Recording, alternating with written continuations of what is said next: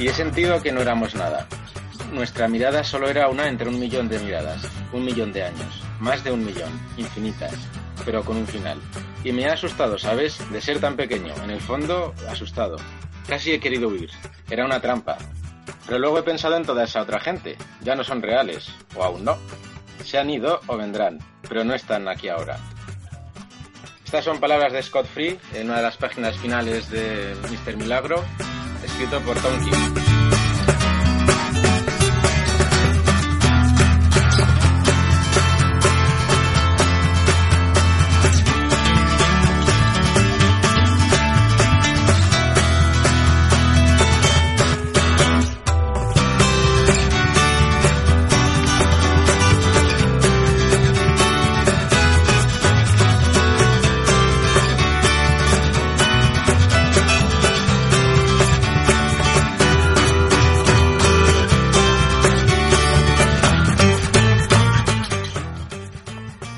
Buenas, bienvenidos al podcast de Zona Negativa. Yo soy Víctor Rodríguez y hoy vamos a dedicar el programa íntegramente para hablar de la figura y de la obra de Tom King.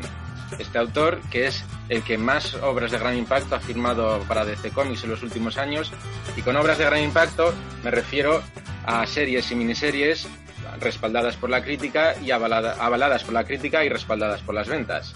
Es un autor que tiene una gran legión de admiradores y también de detractores. De todo eso vamos a hablar hoy y vamos a centrarnos en sus obras, en su estilo narrativo tan personal, con ese uso muy cuidado de los globos de diálogo, esas frases cortas y sobre todo ese desarrollo de personajes tan potente, tan tremendo, con esos monólogos interiores, eso que es al fin y al cabo el punto fuerte de Tom King. Vamos a hablar y a centrarnos en este autor porque nos parece muy importante, además de eh, colocar siempre entre las listas más vendidas de las series más vendidas títulos suyos desde hace años, ha recibido dos veces seguidas el premio Will Eisner a Mejor Guionista del Año. Y aunque hay gente que no valora este tipo de premios porque están entregados por un jurado, que al fin y al cabo es una opinión personal tan válida como la tuya o la mía, nos parece un indicativo bastante importante de que estamos ante un guionista que cuenta siempre una gran historia, te podrá gustar más o menos, pero que desde luego no te va a dejar indiferente, porque además es un autor cuyos cómics siempre, siempre, siempre te ofrecen una experiencia de lectura muy interesante. Y para hablar de él me acompañan las voces de tres compañeros de la redacción de Zona Negativa. Uno de ellos es Gustavo Higuero, a quien ya conoceréis de muchos otros podcasts. Gustavo, ¿qué tal? Hola, ¿qué tal? Una tarde más aquí. Yo sé que Tonkin no es tu autor favorito. Bueno, depende de qué obra hablemos, por supuesto. Sí. La verdad que King lo que lo has definido muy bien al decir que es un autor que es capaz de dar lecturas diferentes a diferentes lectores y tiene, yo creo que hay una obra de King para cada lector. Así que al final es encontrarla, no tiene más. Eso es. Pues como vamos a ir nombrándolas, la encontraremos. Encontraremos la tuya. También nos acompaña Raúl Gutiérrez, que vuelve al podcast de Zona Negativa después de aquella gran intervención en el podcast dedicado a Conan. Raúl, ¿qué tal? Hola, Víctor, ¿qué tal estás? Pues aquí estamos dispuestos a hablar de visiones, milagros, murciélagos, de la vieja Babilonia y de lo que se tercie. Claro que sí, porque además tú debutaste en zona negativa con una reseña de la visión que además la has reseñado dos veces. Así es, porque la primera vez la reseñé en el formato 100% Marvel, que estaba repartida en dos tomos, y era una reseña un poco más centrada en, en, los aspectos concretos de la historia. Y después no pude evitar aprovechar la edición que hizo Panini integral, con mogollón de extras, que la tengo aquí ahora mismo al lado, en el sofá, y, bueno, y es que es una obra que me cautiva tanto que yo creo que si sacan un tercer formato, creo que cometeré el error de volverla a reseñar. Y nosotros de volver a leerla, claro que sí. y también hoy debuta en el podcast de Semana Negativa Pablo Menéndez. Pablo, ¿qué tal? ¿Qué tal? Buenas tardes, ¿cómo estáis todos? Bien, encantados de tenerte aquí, que sabemos que tú tienes una opinión muy, muy particular y muy interesante acerca del estilo narrativo de Tom King. Sí, efectivamente yo creo que es uno de los mejores eh, y más innovadores guionistas de la actualidad. Y creo que hay como toda una, toda una legión de autores a lo largo de la historia del cómic eh, que pasa por Will Eisner, Alan Moore, Bendis, eh, Frank Miller. Y creo que Tom King es el, heredero natural de, toda esta playa de, de grandes autores. Yo estoy de acuerdo contigo, habrá quien no lo esté, pero bueno, vamos a ir hablando de este tema. Además, bueno, vamos a dejar que, comiences tú ahora contestándonos a una pregunta muy sencilla y a la vez muy complicada. ¿Quién es Tom King? Bueno, Tom King nació en, nació California en los años 80. Eh, su madre era, trabajaba en la industria del audiovisual, era guionista de grandes producciones de Hollywood. Y King siempre, desde pequeño, siempre había querido ser guionista, pero su madre eh, pues le dijo que no, que no era muy prudente dedicarse a una profesión tan inestable y entonces le, digamos que le invitó a, estudiar una profesión entre comillas seria. Y esa profesión, la profesión que King eligió fue la de, la de derecho. ¿Y por qué eligió ser abogado? Porque Matt Murdock era abogado. Sí, efectivamente, desde sus primeros tiempos Tom King ya demostraba ser bastante nerd o bastante friki en el buen sentido de la palabra. Y, pero cuando acabó de estudiar Derecho, resulta que por circunstancias consiguió introducirse en Marvel y uno de, sus primeros trabajos profesionales dentro de, la industria del cómic fue ser asistente de Chris, de Chris Claremont, nada menos. Lo que pasa es que eh, toda su carrera, digamos, en el cómic se truncó, o él pensaba que se había truncado cuando llegó el 11, el 11 de septiembre. Eh, después de esa gran catástrofe que tuvo lugar en Nueva York, Tom King eh, pensó que había llegado el momento de, digamos, de servir, de servir a su país y entró en el Departamento de Inteligencia de Estados Unidos, lo que conocemos como la CIA, eh, y empezó a realizar labores de, espionaje y contraespionaje en, en, Irak, en Irak y en, en Afganistán. Y de hecho, si se, si se busca una, si se busca Tom King CIA en Google, aparece una foto muy curiosa porque aparece la plaza de armas de Irak, eh, esa famosa plaza con las dos con las dos manos y las espadas cruzadas, y aparece Tom King eh, vestido de militar, con una barba muy poblada, eh, muy, con un aspecto muy iraquí y con un, con un, sub, con un subfusil, lo cual es una imagen que no, es, que no suele ser muy típica, ¿verdad?, de, de los guionistas de cómics. Y es bastante impactante, la verdad, sí. Es bastante, bastante impactante la imagen. Lo que, pasa sí. Es que, lo que pasa es que andando el tiempo, después de cinco o seis años de, de servicio en, en, Irak y en Afganistán, Tom King sintió la necesidad de, de formar una familia y evidentemente eh, ser eh, agente de contraespionaje de los Estados Unidos y tener una familia, entre comillas, normal, pues no es algo sencillo. Y entonces él decidió, y entonces él decidió pues formar una, formar una familia.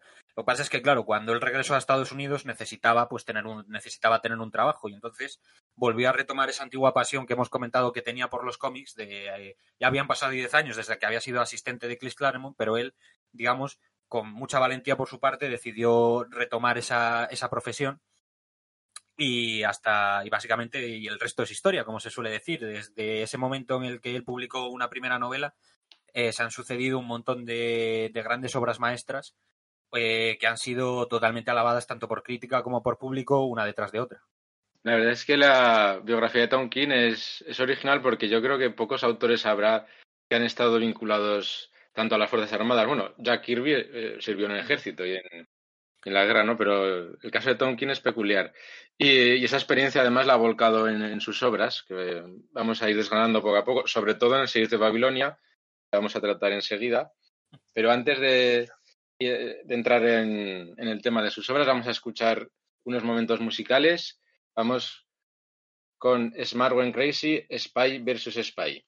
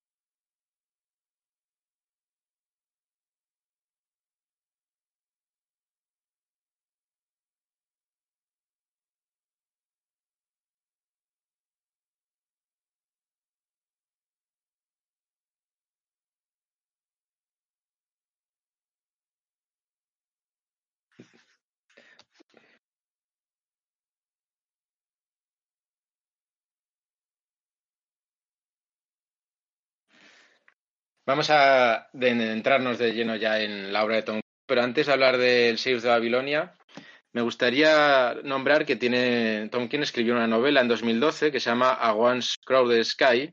¿La habéis leído, chicos, alguno de vosotros? No, está, creo que no se ha publicado en España. No se ha publicado en España todavía, entonces, bueno, si alguno de vosotros quiere conseguirla en inglés, en la versión original está en, plataformas de en Amazon y demás. Pero seguro que nos haces un resumen. Seguro, hombre. Es, es una novela que es además bastante, sería bastante fácil adaptarla al cómic porque presenta un universo de, en un mundo de superhéroes, pero que todos los superhéroes han perdido sus poderes y entonces hacen frente a los peligros o a las aventuras que podrían vivir, pero de una manera difícil para ellos. ¿no? Entonces es una novela de, por lo que tengo entendido, de descubrimiento de sus capacidades más allá de las habilidades que tenían y que ahora no poseen. ¿no? Y eh, me parece muy interesante porque es una obra en la que ya Tom King está mostrando esa, esos monólogos interior, ese yo que muestra luego en todas sus obras, ¿no? ese esfuerzo de superación, de autoanálisis, de, ponerse a prueba a sí mismos. Hombre, y un poco el aprender a ser humano, ¿no? Porque al final, tanto en obras como La Visión, como Mister Milagro, o incluso la figura de Kyle Runner en Omega Man, o incluso la de Grayson, la de Dick, consiste un poco en el aprender a ser un humano normal. ¿Verdad? O sea, es un poco a veces lo que, lo que Tom King yo creo que nos quiere plasmar en sus obras. El sí, estamos hablando de seres, sobre todo con Visión o con Mister Milagro, seres superpoderosos que al final tienen que tomar decisiones mundanas y que esto es lo que los convierte en humanos y lo que realmente les supone un reto. Claro, pero yo creo que la pero eso es cierto, pero yo creo que la visión de King en ese aspecto, en plan el de la eterna pregunta de ser Dios o ser un hombre, creo que su postura es más ambivalente.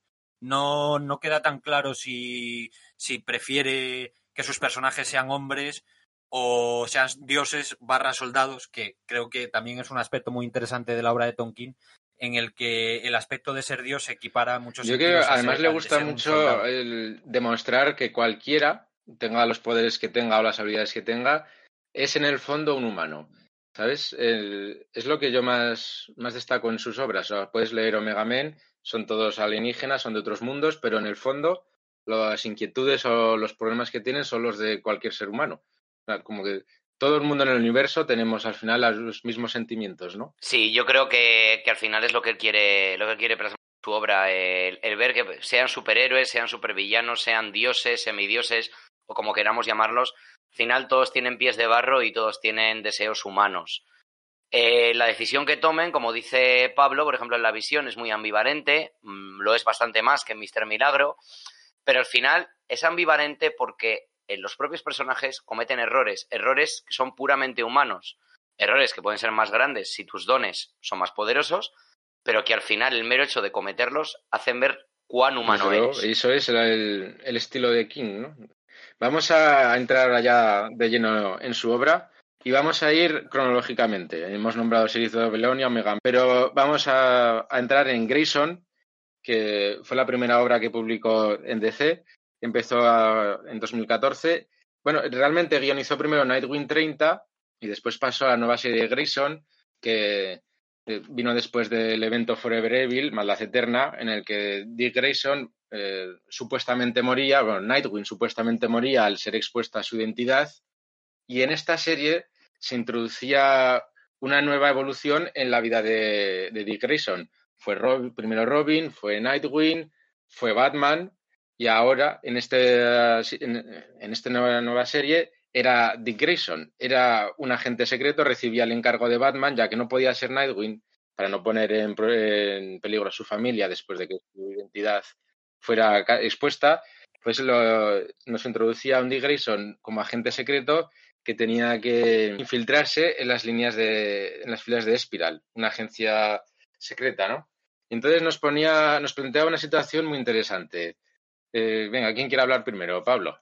Bueno, yo creo que de, hay, en ciertos sentidos hay como mucha mitificación en torno a la, figura de Tom King, lo cual es normal porque es un autor que tiene a lo mejor, no sé cuál es el número exacto, pero a lo mejor seis o siete obras, y las seis o siete obras son magníficas. Pero eso no implica que todas las obras tengan el mismo nivel de calidad y a veces que se pierde un poco la, perspectiva en el sentido de que, por ejemplo, en este caso de Grayson, todavía se le no, no es todavía, por mucho que lo queramos ver en esta obra, no es todavía el gran autor que en prácticamente su siguiente obra ya va a ser, sino que en, yo todavía en esta obra noto cierto, ciertos titubeos, no titubeos, sino como está buscando su estilo, está buscando su camino y las maneras de expresar lo que, lo que realmente quiere expresar. Y para mí personalmente, que es una opinión que no tiene una importancia, pero para mí personalmente no llega a las cotas de calidad de las obras posteriores. Hombre, es una obra que tiene eh, unos puntos muy cómicos, ¿no? En toda la obra hay humor, que es, es luego el humor, digamos, que se ausenta en las distintas obras, ¿no? De, de Tom King. Es una obra diferente, ¿no? Presenta sí que es verdad que, que, vista con la distancia, después de todo lo que ha publicado después, se queda un poco vacía, ¿no? Aquí es interesante que entra en contacto con Mikel Janin. Que yo creo que Mikel Janin es importante en la carrera de Tom King y tenerlo ese contacto en Grayson, digamos que les permite, yo creo, empezar a entenderse entre ellos dos para luego lo que podrán o van a ser capaces de hacer más adelante en Batman, que al final Mikel Janin, aunque King tiene un espectro muy grande de dibujantes, cada etapa, o cada, no, llamarlo etapa, sino cada arco argumental ha trabajado con diferentes dibujantes, adaptando un poco incluso su estilo o la historia al dibujante con el que tenía que dibujarla. Yo creo que el, dibujante mm, que más ha trabajado con, él dentro de Batman es Janin. Y yo creo que todo esto se forja en, en Grayson, aunque sí que estoy de acuerdo con Pablo que es una obra seminal en la que está todavía encontrando sus propias herramientas, juega con diferentes mm, ritmos narrativos, se mueve con... y va jugando también sobre todo con, el, con la manera en la que Janin narra. Pues narra mm, para mí es un dibujante súper cinematográfico, es decir, usa prácticamente sus páginas se mueven. Y bueno, eso al final pues es un rodaje y como todos en, en la vida tenemos que, tenemos que ir aprendiendo, ¿no? Raúl, ¿tú has leído la obra? Sí, me he leído los, los cinco TPBs americanos y bueno, la verdad es que estoy de acuerdo con lo que comentáis. Se nota que es una, una obra de comienzos, una obra que el King se está haciendo un poco con, su labor como guionista de cómics. Pero claro, aquí también hay que tener en cuenta que él no es el único guionista. Se reparte la labor con Tim Seeley y por lo que dice cada grapa, supuestamente son los dos los que diseñan la historia general y luego es uno de ellos el que hace el guion, el que lo redacta. Entonces, al final, sí que se nota que cuando es más Tim Silly el que, un poco el que escribe, ¿de acuerdo? Aunque la idea sea de los dos, se centra más en lo cómico y en la acción. Y cuando es Tom King, aunque no se abandona ese tono, porque si no la serie pues perdería su perspectiva, sí que es cierto que es un poco más reflexiva. Al final también es cierto que aquí lo que, lo que King y Silly, en mi opinión, querían hacer era llevar la historia de James Bond al universo DC. Y con, y con el caso Byrne, con toda la saga de, Byrne, ¿no? Que, no deja de ser una actualización de. Y aquí a lo mejor también está él volcando experiencias propias, ¿no? Estamos hablando de una persona que se dedicó al espionaje y al contraespionaje, pues bueno, al final. Sí, aquí digamos sí que yo creo que nos está enseñando la cara bonita del espionaje, la, la parte de la aventura, guardándose la cara un poco más fea para el serie de Babilonia, que, que hablaremos un poco luego de ella, ¿no? Pero yo lo que sí creo es que aquí Tom King ya empieza a trastear con los personajes de la Bat Familia, y de hecho, para mí, el punto álgido de la serie llega más o menos hacia la mitad de esta, en el que, en el que Dick Grayson ya pues contacta más con Batman, con Batgirl, con Damian, con Jason, con Tim Drake. Y se ve, se ve que a King se le ha hecho el encargo de hacer una serie sobre Dick Grayson, sobre el espía Dick Grayson, eh, como infiltrado en Spiral, después de los nuevos 52, pero se nota que King tiene muchas ganas de hablar de Batman y muchas ganas sobre todo de hablar de la familia. Al final, yo creo que la familia es un aspecto que está muy presente en casi todas, por no decir todas las obras de King, y él tiene ganas de tocar a la familia de Batman. Tiene muchas ganas y algunos de los mejores números que para mí tiene esta serie son las distintas interacciones de, de un Dick, que supuestamente está muerto, pero luego no, con cada uno de los miembros. Hay unas viñetas brutales en las que se reencuentra con cada uno de los distintos miembros de la familia y están plagadas de globos de texto con distintos momentos de la historia del primer Robin con cada uno de estos y son brutales. Algunos los inventa el propio King, porque estos números sí que los escribe King concretamente, y otros nos recuerdan a, a momentos míticos de los cómics, como el primer encuentro entre Dick y Damian, incluso eh, la muerte en la familia, no sé, a mí me parece brutal. Es cierto que la obra es menor. Es de alguna manera un primer paso para lo que luego vendría en su carrera, ¿no? Yo así lo veo, desde luego. Está buscando, está buscando su voz. Además, fue como una manera de demostrar también a los editores de DC que en la, en la pluma de Tonkin había mucho potencial para desarrollar una gran historia de Batman. Entonces, es como una obra que fue necesaria en su carrera para lo que luego vendría de él. Entonces, una obra menor tal vez, pero desde luego que fue necesaria. No, y además aporta un punto de vista muy interesante, ¿eh? porque fíjate, si tenemos espías en el universo DC y tenemos agencias de inteligencia y de contrainteligencia, y al final deciden utilizar al personaje de Nightwing, que es un poco un personaje mítico y que se supone que hay que tratarlo con cariño y cuidado, le dan un cambio de estatus brutal. Que además fue una manera muy natural y orgánica de algo le había pasado en, en Forever Evil y esta era una consecuencia y es fue como para mí fue un avance en la biografía de, Dick Grayson y cuando volvió a ser Nightwing con la llegada de la etapa Rebirth fue de alguna manera un paso atrás, que luego también ha tenido una gran serie y ha contado buenas historias. Pero mm, yo creo que no fueron un poco los lectores que querían saber más de más aventuras de Dick Grayson como Grayson, ¿no? Yo eso iba a comentarte, de hecho, que, que yo después me he puesto a leer el Nightwing y le falta algo. Es cierto que tiene números muy buenos, pero le falta algo. Después de leer Grayson y después de ver ese estatus de Dick como espía y de Dick siendo Dick, un poco más al margen de Batman, por mucho que, trabaje para él, aunque sea en la sombra, cuesta volverlo a ver en fundado Hay que decir que esta obra estaba enmarcada dentro de la etapa DCU, que fue una etapa pues de controvertida en cuanto a las ventas fueron malas, pero las historias eran muy originales, una etapa de, dejar libertad creativa hasta cierto punto a, los autores y todas las colecciones de DC fueron diferentes durante este año. ¿no? Entonces tuvimos a, a, Batman diferente, a Superman luchando por los derechos de los vecinos, son con vaqueros y camiseta. Fue todo, fue una etapa un poco controvertida y, creo que la de Grayson fue una de las, de las que mejor para salieron y, muy más originales, ¿no? Por todo lo que estamos comentando. Bueno, yo creo que DCU creo que fue un volantazo en los nuevos 52. Fue a mitad de más o menos de los nuevos 52, DC decidió que tenía que pegar un volantazo y entonces todas las series de repente pues Green Lantern empezó a llevar gabardina y se jodió en un de como de, de, vagabundo espacial. Apareció una serie del Doctor Fate, apareció esta serie de Grayson, que, donde cambiaban estatus de Nightwing, es decir, todas pegaron un volantazo. Sí. Un poco por, porque, bueno, pues los nuevos 52 iba, era un pollo sin cabeza. Entonces, bueno, pues. Eh, hay que recordar, tuvimos a una Black Canary cantante de rock con aventuras con peleas con ninjas, ¿sabes? Fue todo. Fue, fue una locura, ¿no? Una locura. Bueno, pero al final hay que arriesgar. Y yo creo que DC arriesgó con los nuevos 52, arriesgó con DCU e incluso arriesgó con Rebirth. Creo que la Rebirth es una etapa brutal. Creo que DC lo está haciendo perfectamente. Hay pocas series que no despierten mi interés, pero bueno, al final hay que arriesgar y que, y hay que probar nuevos caminos. Y bueno, todos sabíamos cuando empezamos a leer Grayson que Dick iba a volver a ser Nightwing, pero es que el cómic superheroico es así. Al final yo prefiero disfrutar el camino, disfrutar la historia que me van a contar y me da igual si el personaje resucita al final del número, de la etapa, si deja de ser un espía, si se vuelve a poner unas mallas o vuelve a cambiar de traje. Pues esta etapa de DCU, además de tener a, a Tom King escribiendo Grayson, tuvo eh, simultáneamente escribiendo Omega Men, que fue otra gran apuesta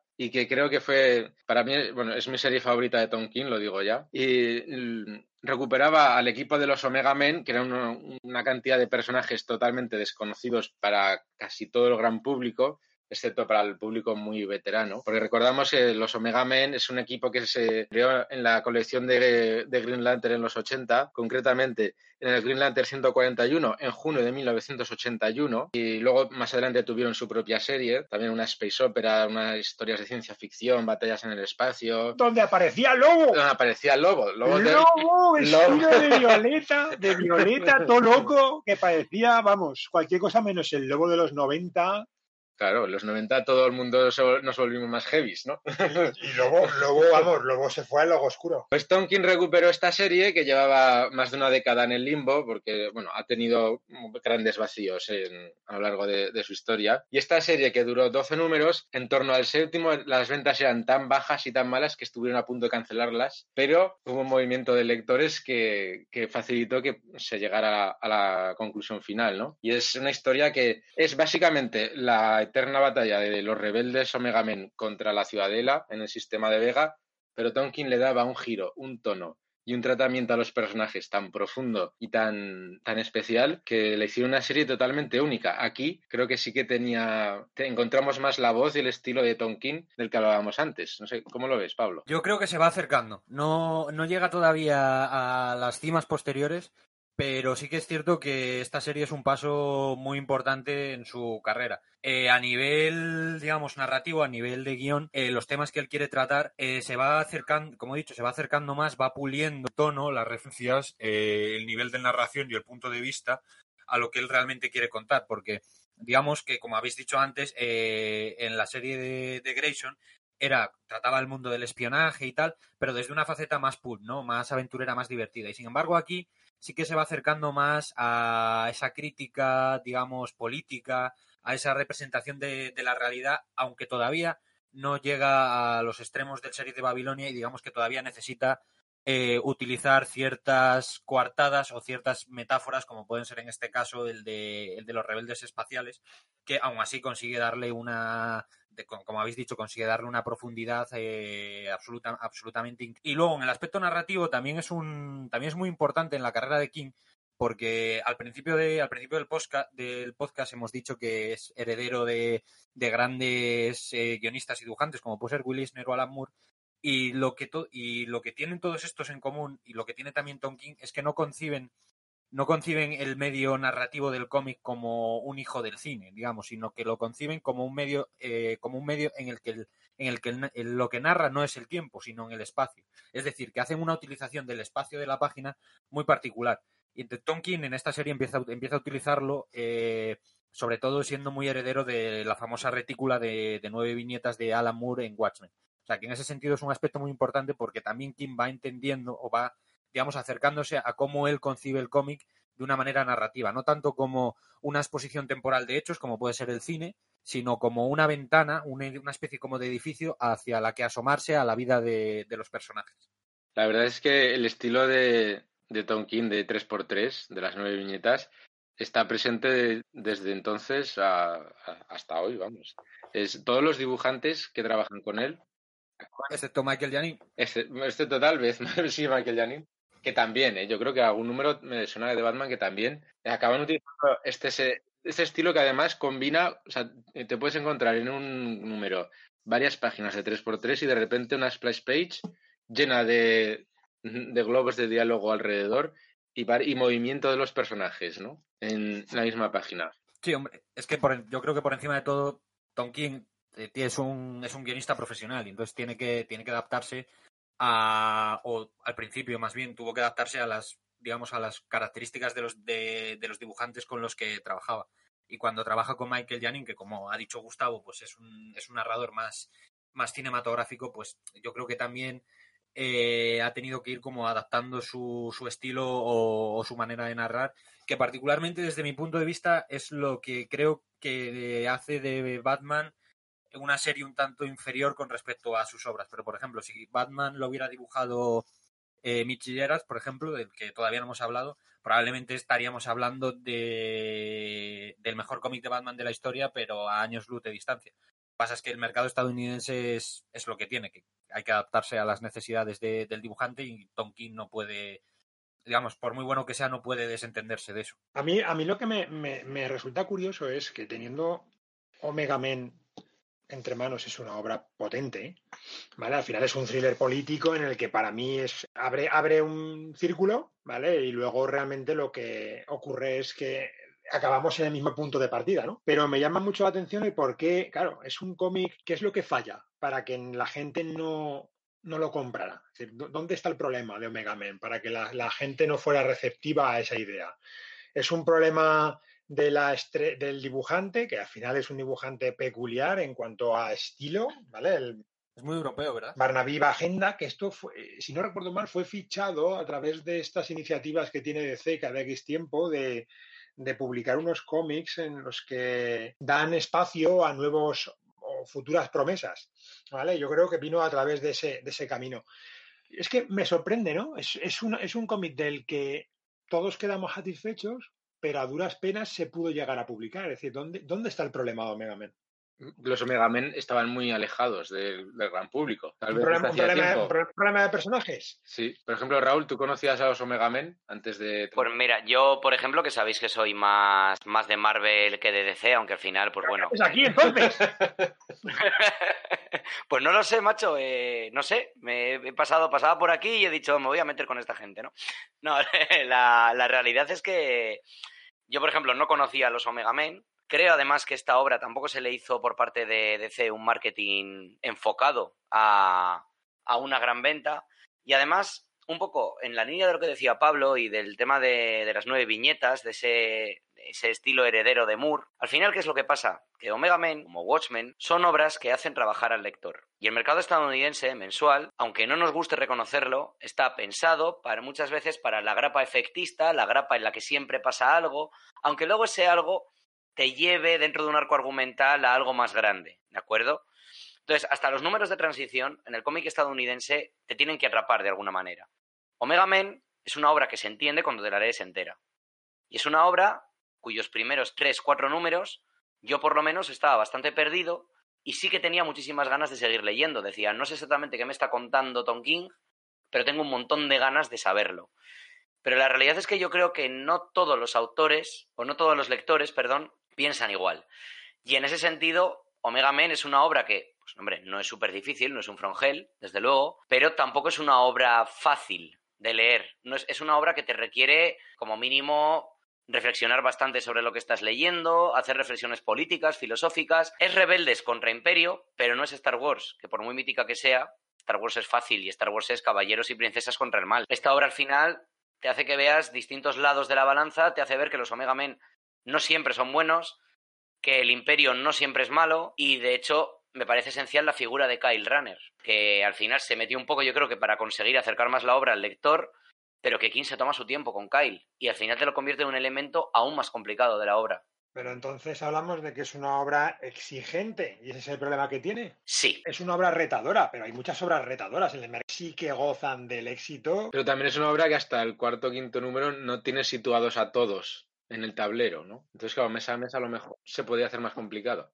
Hombre, yo creo que se, yo creo que se juntan muchas cosas, ¿no? Lo que, lo que estabais comentando de, de que son personajes que, que, no son muy conocidos por el gran público y luego también que Tom King en ese momento no tenía el, el renombre que tiene ahora y también que es una obra es una obra compleja que es mejor leerla en tomo que leerla número a número Esa es la idea. y luego también y luego también es una obra a lo mejor a nosotros no nos lo, como europeos no nos lo parece, pero para el mercado estadounidense es una obra bastante polémica, en el sentido de los las situaciones que, o que podría haber sido bastante polémica, porque las situaciones que está planteando en el sentido de rebeldes contra imperio, no lo está planteando, como ha dicho Raúl, en un sentido Star Wars de Princesa Leia contra Darth Vader, sino lo está planteando desde una perspectiva ISIS contra Estados Unidos. Y hay muchas referencias visuales que recuerdan a, ese conflicto sin que Tom King en ningún momento tome parte, tome parte por ninguno de los dos, aunque él lo sabe y nosotros lo sabemos que uno solo es un terrorista cuando pierde.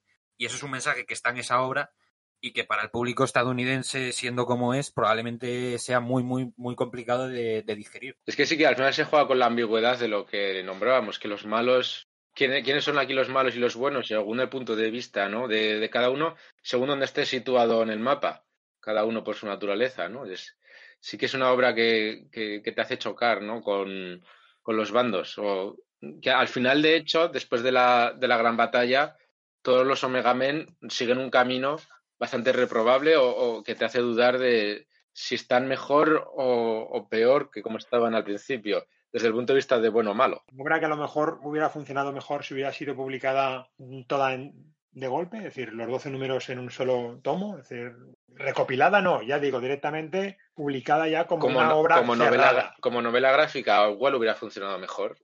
Yo creo que sí. Y luego también hay que tener en cuenta que aquí Tom King no era tan conocido. Porque aparte el dibujante Barnaby Bajenda, no sé si lo he dicho bien, pero creo que se llama así, es un dibujante, tiene un estilo totalmente europeo. No es nada americano. Sí, es que esta obra está más cerca de la BD franco-belga que del cómic americano. Y en la manera que tiene de plantear la historia. Y luego además hay que tener en cuenta que Tom King aquí todavía no era tan conocido como lo ha sido después. Hoy en día, si Tom King dice que va a sacar una serie mensual sobre Orquídea Negra, por ejemplo, sobre el que no se ha escrito mucho y que durase 12 números y que va a ir poco a poco, esa serie vendería un montón por el nombre de Tom King desde ya. Pero en el momento en el que hace Omega Men, se confía en él por parte de DC, pero todavía no es quien va a ser. Bueno, a ver, a ver, aquí, aquí al tiempo que estaba haciendo Omega Men, estaba trabajando en dos obras más simultáneamente, ¿eh? ese año. Sí, estaba pluriempleado. De hecho, compaginó la publicación de Omega Men con Series de Babilonia y con La Visión. Es algo que, hemos descubierto en cuanto a mirando las fechas. Trabajó para las dos editoriales y el sello, además. O sea, Claro, pero es que el propio sello y la propia editorial, incluso el personaje, a veces vende la obra solo. Dentro, ojo, las tres obras son geniales, ¿vale? Pero no es lo mismo hablar de Omega Men y de un Tom King que todavía no era tan tan tan conocido que decir que vas a hacer una obra sobre la visión casi al tiempo de que la visión haya salido en dos películas en el cine, ni que hacer una obra sobre la guerra de Irak en el sello Vértigo. Porque los lectores de Vértigo son más exigentes, tienen más paciencia, van a comprar más en tomo, no les importa esperar con una grapa mensual porque saben que la recompensa va a ser muy grande. Entonces, claro, muchas veces dónde publiques y cómo lo publiques, al final lastra o incrementa las ventas. eso sí que estoy de acuerdo. Yo creo que si eh, empezara a publicar Omega Men hoy, vendería muchísimo más que en ese momento. ¿Y existen paralelismos entre lo que sería serie de Babilonia y Omega Men? Porque la verdad que a mí me, me resultan que tienen, digamos, ingredientes comunes. Yo las dos obras las veo con una importante carga militar, eh, política, incluso patriótica. No sé, Pablo, ¿cómo ves este el patriotismo de Tonkin? Hombre, esa es una esa es una pregunta compleja porque es una la postura de Tonkin respecto al patriotismo es muy es muy ambivalente en el sentido de que él dice tiene hay unas declaraciones en una entrevista que él dice que el mejor trabajo que ha tenido en su vida es eh, trabajar en la CIA como contraespionaje. O sea, él no se arrepiente, evidentemente no tiene por qué arrepentirse, pero bueno, podría hacerlo. No tiene no se arrepiente para nada de los años en los que él pasó en, territorio enemigo. Y él dice también que el, único motivo por el que, por el que volvió a Estados Unidos es, es por su familia. Y que si no, él hubiera seguido siendo agente de campo sin ningún tipo, sin ningún tipo de problema. Lo que pasa es que también es cierto que una vez que volvió, sí que sufrió ciertas digamos, consecuencias por el hecho de haber estado en una guerra y esas consecuencias pues puede leerse en el sentido depresión, eh, trastorno, estrés, trastorno estrés, estrés postraumático, perdón, que luego sí que ha ido reflejando en sus obras. Digamos que su postura no es tanto patriótica o antipatriótica, creo que él está un poco por encima de eso, sino soldado, vida civil. O sea, no estamos ante un, un nacionalismo como, por ejemplo, el de Frank Miller.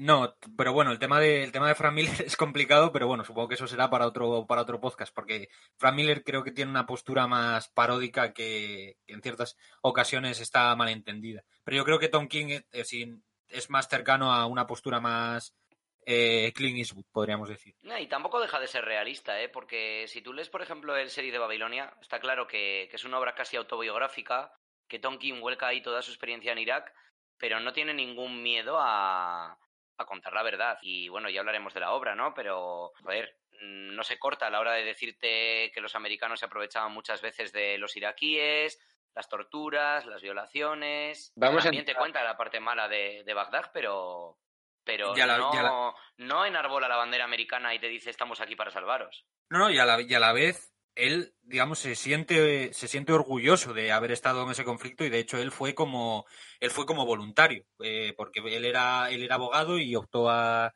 a, las oposiciones del Departamento de Justicia de Estados Unidos y, y, por el, y en Estados Unidos por el hecho de tener una carrera universitaria estás, digamos, casi automáticamente liberado de tener que servir en el ejército, pero él, sin embargo, él quiso ir como, como voluntario, como soldado. Vamos a entrar de lleno a hablar del 6 de Babilonia. Eh, vamos a decir, se 2015-2016. El protagonista es Christopher Henry, que muchos seguramente veremos ahí a lo mejor una proyección del propio King a través del personaje. Cuenta sus experiencias como agente de operaciones eh, de la CIA en Irak. La historia se sitúa en Bagdad en 2003 y, y, está en el país para entrenar a un nuevo cuerpo de policía iraquí. La autoridad civil está en ruinas, las calles están llenas de cadáveres y, y es la, nos, nos, mete de lleno en, en, en lo que era Irak o, o, a lo mejor no es la mejor manera de ver cómo era Bagdad en, en aquellos años. ¿no? entonces lo que decís que no tenía miedo a mostrar la verdad y es que de hecho yo creo que... Yo, yo voy a ser a ver, puñetero. Sí. ¿Qué verdad?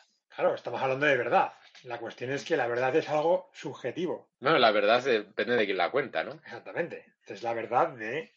Sabemos que sus experiencias, cuánto se ha filtrado de lo que vivió al cómic, cuánto hay inventado, cuánto hay manipulado, porque al final el sesgo, el sesgo emocional lo tiene como cualquier otro ser humano. Es decir, al final tiene sus habilidades cognitivas y estar allí le cambió, tanto como persona como como ser humano. Entonces, lógicamente, al final, parte de las vivencias contaminan, porque no es lo mismo, hay gente que vive mismas experiencias y las cuenta de diferente manera. Entonces, lógicamente, a mí me parece apresurado, no sé, decir la verdad.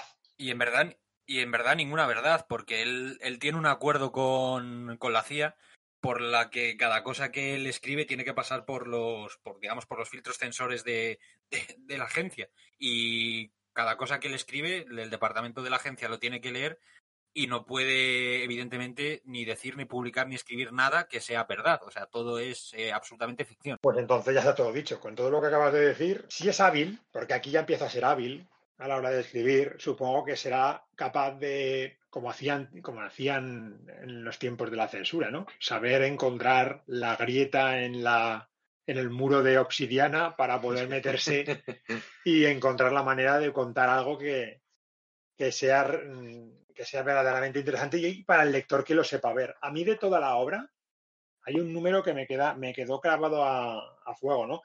La obra final no deja de ser la investigación de un crimen. Es una excusa para poner en marcha los acontecimientos y a partir de ahí movernos con una serie de personajes en los que yo creo que aquí King ya empieza a hacer un desarrollo profundo de personalidades, con un trabajado uso del tempo, de los diálogos. Pero es que el número 5 de la colección, en el que no puede dormir, se levanta por la noche y tiene una conversación con, con la mujer del iraquí, es realmente revelador. ¿Sabéis más o menos el número al que estoy refiriéndome? Que están como una piscina eh, abandonada. Bueno, abandonada no, bombardeada por completo y están los dos sentados. Y... Perfectamente. Es un, número, es un número muy interesante y es un número, para mí es el número más retador de toda la colección. Más incluso que la obra completa. ¿eh? Para mí es el número en el que yo creo que Aikin sí que está contando cosas. ¿Sabes? Ahí sí que está contando cosas maquilladas, disfrazadas, ocultas más o menos, pero para mí ahí yo sí que quiero ver ahí a un King contándonos cosas a todos. Hombre, yo lo que tengo claro es que en el serie de Babilonia es cierto que, evidentemente, como dice Pablo, por el acuerdo que tiene con la CIA, pues King tiene que, que esquivar a la censura y hay muchas cosas que no puede tratar.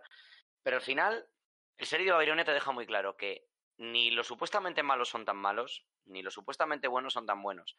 Y él es hábil porque el personaje de Chris, ese sí que es inmaculado. Sí que es casi bueno en términos absolutos. Pero el caos y la vorágine en la que él se desenvuelve, ahí hay un mal que es tanto iraquí como americano. Y en ese aspecto yo creo que, que King lo hace muy bien, porque además lo sitúa con otros dos personajes, con Safilla y con Nasir, que te cuentan distintos aspectos de la lucha iraquí, distintas maneras del por qué aliarse con un Estados Unidos que no deja de venir como invasor, por mucho que te esté quitando de en medio a un dictador como Saddam Hussein.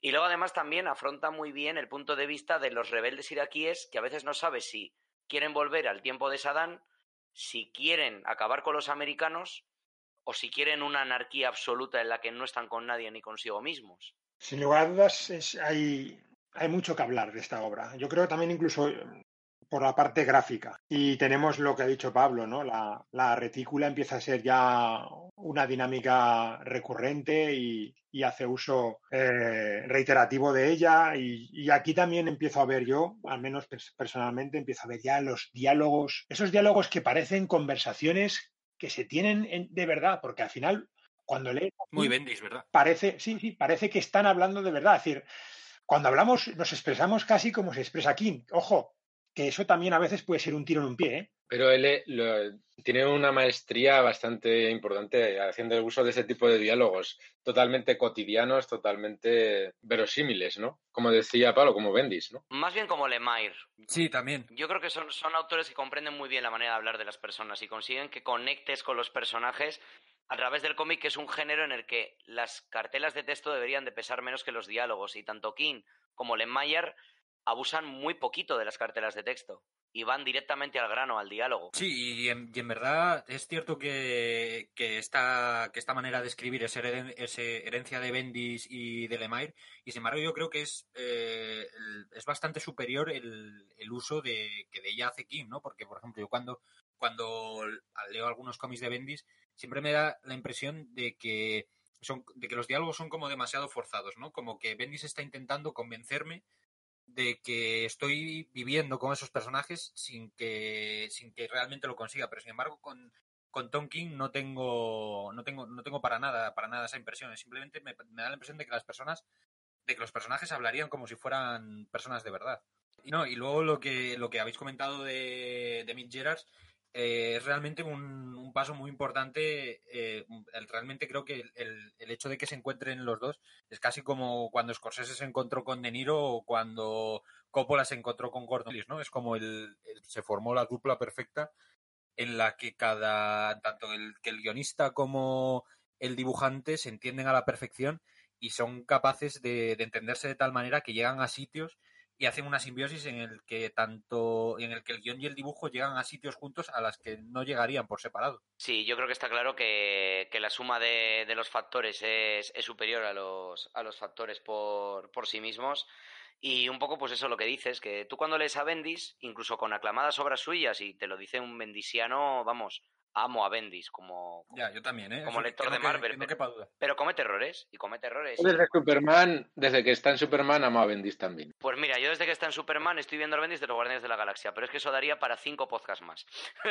no vamos a tener mucho tiempo. Vamos a. Dime qué es lo que ves y vamos a tomar un descanso musical. Sí, disculpa. Eh, yo veo que, que, por ejemplo, en obras de Bendis como Powers, por ejemplo, un poco lo que dice Pablo. Tienes a veces páginas y páginas y páginas de un montón de globos de texto y de diálogos en los que parece que Bendis se esfuerza en decirte, mira qué humanos son, mira cómo hablan, mira cómo son como tú.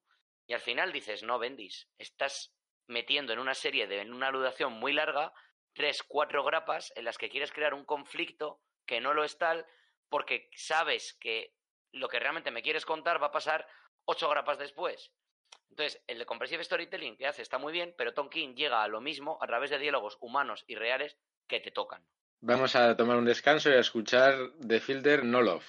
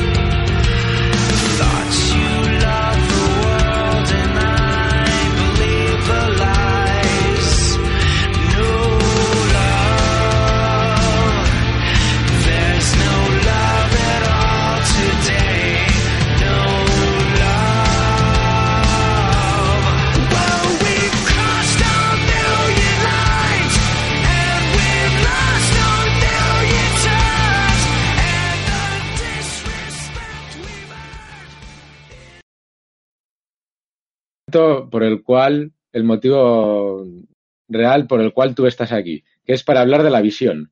Sí, toma, toma los 500 euros que hemos... Ay, ay, perdón, que estamos, que estamos grabando. Uy, qué bajón. Sí, la visión. bueno, la visión es una obra que se publicó con, en Marvel con fechas de portada de enero de 2016 a diciembre de 2016 y es curioso porque estaría enclavada en lo que sería el volumen 2 de la serie en solitario del personaje. Es decir, que pese a ser un personaje con una historia editorial bastante dilatada desde que lo creara Roy Thomas en los años 70, no es hasta el año 2016 que tiene un segundo volumen con una colección en solitario y una colección que estaba pensada para ser una maxiserie cerrada y no para, para ser continuada. Así que hubo una especie como de amago de, de continuación que al final no llegó a tal pero la realidad es que, es que estaba pensada para, contar una historia cerrada y creo que es parte de, su magia. Os recuerdo que a la vez que Tom King estaba escribiendo Mega Man 6 de Babilonia, estaba publicándose La Visión. Entonces fue una, el autor estaba en, en las dos editoriales, que es algo que me resulta muy interesante, ¿no? Todavía no tenía exclusividad con DC y, y en los dos hizo un, trabajo inmenso, ¿no? Ahora, ahora vuelvo, vuelvo, yo a hacer la pregunta de antes, de decir, la visión hizo mucho ruido de fondo. ¿vale? Generó mucho ruido de fondo y creo, corregirme si me equivoco, fue galardonada, ¿vale? Con Eisner, claro, dices, realmente, ¿dónde, qué, qué diferencia a la visión Sheriff de Babilonia o Omega Men? Es decir, ¿dónde, qué, cambio hace Kim o es el personaje realmente que al final es un personaje con mucho más badaje, presencia en, la, en, la, en, la tele, en el cine? Yo siempre tengo la gran duda, es decir, ¿compramos los cómics por quien nos escribe o compramos el cómic por el personaje? Yo, cuando me hacen esa pregunta, yo les digo que depende. Pues mira, yo en este caso compré la visión por el personaje. Yo no conocía a Tom King hasta que leí la visión. Empiezo a ir a hablar de que es una obra brutal al tiempo de su publicación en USA y cuando tengo oportunidad de leerla en castellano me lanzo. Vale, yo, yo fue porque me amenazaban con cuchillos cuando iba a la tienda y entonces al final pues te obligan a comprarla, ¿no? Pero realmente, realmente en principio yo estaba refractario a ella, ¿eh? Y ahora estoy contento de haberla leído y es una obra muy interesante con un montón de, matices y, y, de puntos que desarrolla de manera ya magistral. Aquí lo que sí que veo es un cambio en la manera de narrar. Noto, creo que se adapta más a, a Walta y creo que no usa esos diálogos tan diálogos tan naturales, sino que está todo mucho más artificial. Creo que adaptamos también al personaje, que al final no deja de ser un sintozoide. Pablo, ¿tú cómo lo ves esta obra? Hombre, yo creo, yo creo que lo que ha preguntado Gustavo tiene mucho que ver con que, con que la editorial en la que publicó este cómic, el de la visión, es Marvel. Eh, porque Marvel desde hace unos 10 años para acá eh, lleva una, unos 10 años muy malos, todo hay que decirlo, en el que a lo mejor hay, simple, hay dos o tres obras que realmente merezcan la pena y en la que incluso grandes guionistas como puede ser, por ejemplo, Jeff Lemire, por algún motivo que nadie sabe explicar muy bien, incluso cuando estos grandes guionistas trabajan para Marvel, eh, no consiguen llegar a su mejor nivel. Y entonces llega un escritor en este momento ya bastante conocido, pero todavía no, es, no era la superestrella que era ahora, eh, con un dibujante eh, también bastante conocido, pero que no era la superestrella que es ahora, y hacen una obra eh, realmente diferente, eh, realmente innovadora y realmente muy potente en medio de, un marasmo de, mediocridad muy grande. Y, es, y era prácticamente imposible que una obra así no, no destacara, simplemente por el hecho de que de que levantaba la cabeza o estiraba el brazo mucho más allá de cualquier otra de, de las contemporáneas de, que se publicaban en ese momento en esa editorial, excepto quizá El Ojo de Halcón de Matt Fraction, que no sé si en ese momento, si no sé si en algún momento llegaron a ser, llegaron a ser simultáneas. Y la visión es de 2017, ¿verdad? Mm, yo creo que no, ¿eh? que Ojo de Halcón tendría que revisar el tomo, que además lo estoy viendo y lo tengo delante, pero creo que Ojo de Halcón acaba en el 15. Juraría. De 2016, de enero a diciembre, ocupa todo el año, justo. Sí, aparte creo que justo es en este momento es con la visión, en el, en el momento en el que Tonkin realmente llega a contar lo que, lo que quiere contar, porque hasta este momento, tanto en Grayson como en Omega Men, como en el series de Babilonia, lo que se había dedicado a contar era eh, las experiencias más o menos disfrazadas de, combatientes en el campo de batalla. Sin embargo, aquí ya empieza a narrar o a contar lo que ocurre, lo que ocurre después. Lo que ocurre después cuando un veterano o cuando un soldado llega a casa y siente la necesidad de formar una familia y los conflictos que eh, esa formación de, una, de, esa familia repercuten en el resto. Creo que es el núcleo de, de lo que King en el futuro dejará como legado a, a los cómics, ¿no? Que es como, es uno de los pocos guionistas que realmente se ha atrevido a meterse de lleno no solo en, en las dinámicas de, de, la guerra, que eso lo han podido hacer muchos otros, sino en las propias dinámicas de la familia. Una, una, una pregunta, ¿creéis que es el punto de inflexión en la carrera de, de la visión? Es decir, ¿es el momento en el que King empieza a, la gente empieza a hablar de él ya en las tiendas? ¿eh? Rotundamente sí.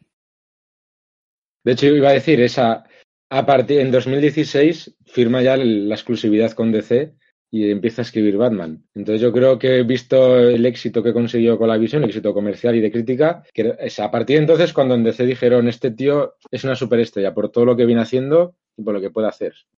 Claro, pero es que yo creo que va más allá porque la pluma de King aquí es muy hábil, porque a partir de que Visión se quiere formar una familia, todos sabíamos que Visión es un sintezoide que poco a poco ha ido desarrollando eh, sentimientos y caracteres humanos y ya desde, desde que Roy Thomas le puso una relación sentimental con la bruja escarlata, una relación que llega a dar hijos, que después acaba en ruptura. Al final teníamos claro que, que la visión era, era más hombre que máquina, ¿no? Pero Tonkin va más allá. Porque en esto que estás tú comentando del soldado que vuelve a casa, que quiere formar una familia, que quiere llevar una vida normal, al final, cuando este soldado vuelve a casa, hace ya muchos años que la ciudadanía, el vecino de al lado, no siempre tiene a ese soldado como un héroe. Tiene a veces sus dudas, tiene sus miedos. Pero en el caso de la visión, hay una frase, hay un mantra que el personaje repite varias veces y que eh, sirve un poco de motor muchas veces en las grandes decisiones que toma, que es cuando dice, soy la visión de los Vengadores. He salvado el mundo Ahora mismo no lo recuerdo, estoy buscando la viñeta, pero creo que dice 300 y pico veces. Al final, ¿qué es lo que ocurre? Que es innegable, indiscutible, en términos absolutos, que la visión es un héroe.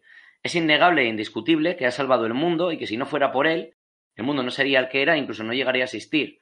Como es innegable e es indiscutible que la visión, por sus características, por sus habilidades, se puede ir al espacio a vivir y pasar completamente de la humanidad. A pesar de todo ello, tiene ese desideratum de ser humano, quiere formar una familia, le pone además a su mujer las pautas de su exnovia, lo cual hace que sea todavía más humano porque sabe lo que sale mal en esa relación y aún así se arriesga y lo repite como máquina, o sea, es súper inquietante, efectivamente. Y eh, el, tema está en que, efectivamente, pudiendo estar en otro sitio, pudiendo pasar de todo, decide quedarse aquí y a lo que se enfrenta es al miedo del vecino, porque un miedo que es casi más cercano a, la islamofobia, que, que, afecta a mucha gente española y sobre todo a los Estados Unidos de América, porque al final lo que te están diciendo es, tengo al lado a un tío que es una bomba y que no contento con ser una bomba que puede explotar en cualquier momento, se ha traído a una familia entera de bombas y me los ha puesto al lado de casa. Un poco lo que Les Luthor ha temido siempre con Superman,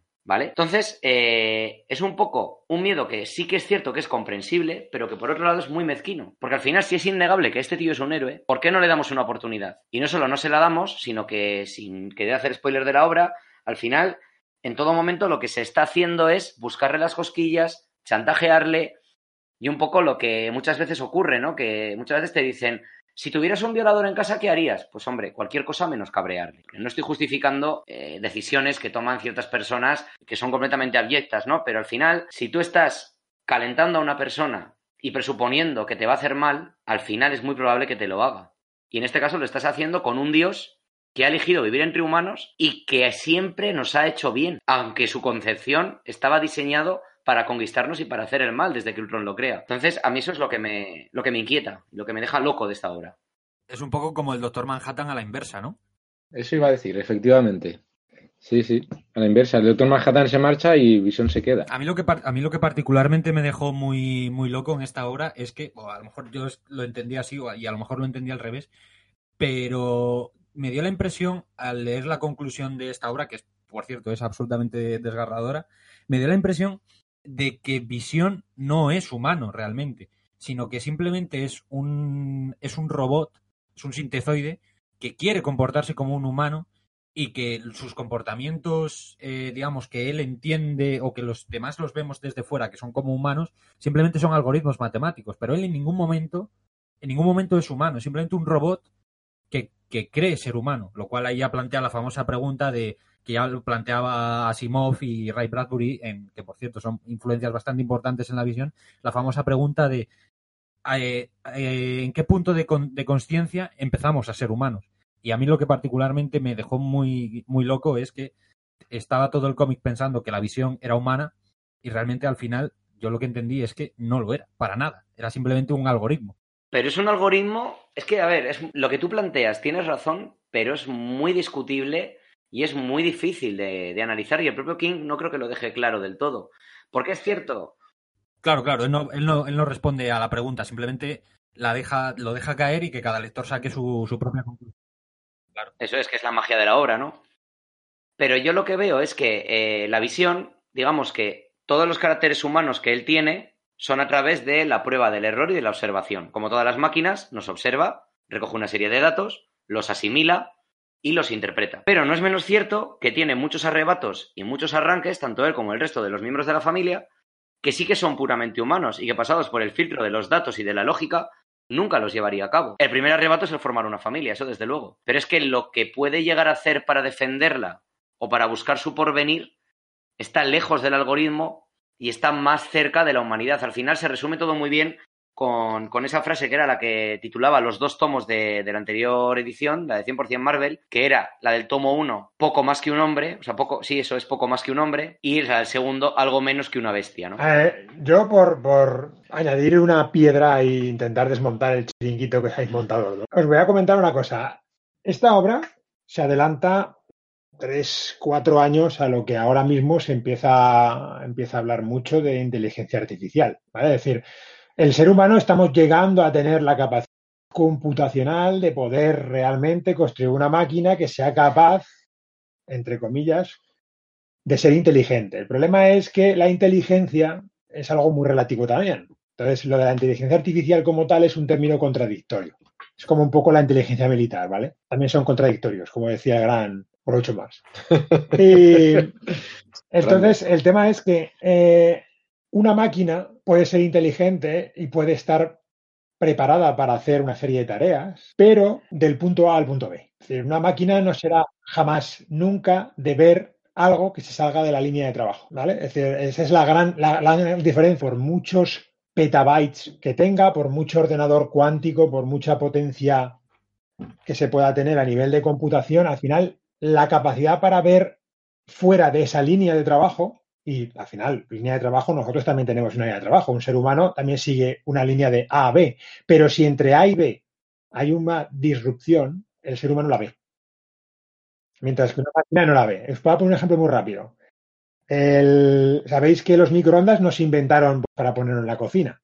¿vale? No, fue, no fue el pensamiento. El pensamiento fue, hola, tenemos una contrata militar, me han pedido que haga un sistema de transmisión de, de microondas, eh, voy a desarrollar un magnetrón, empezaron a preparar, hicieron pruebas y el que estaba, estaba desarrollando el, el, proyecto observó que las microondas le derretían las chocolatinas que llevaba en el bolsillo.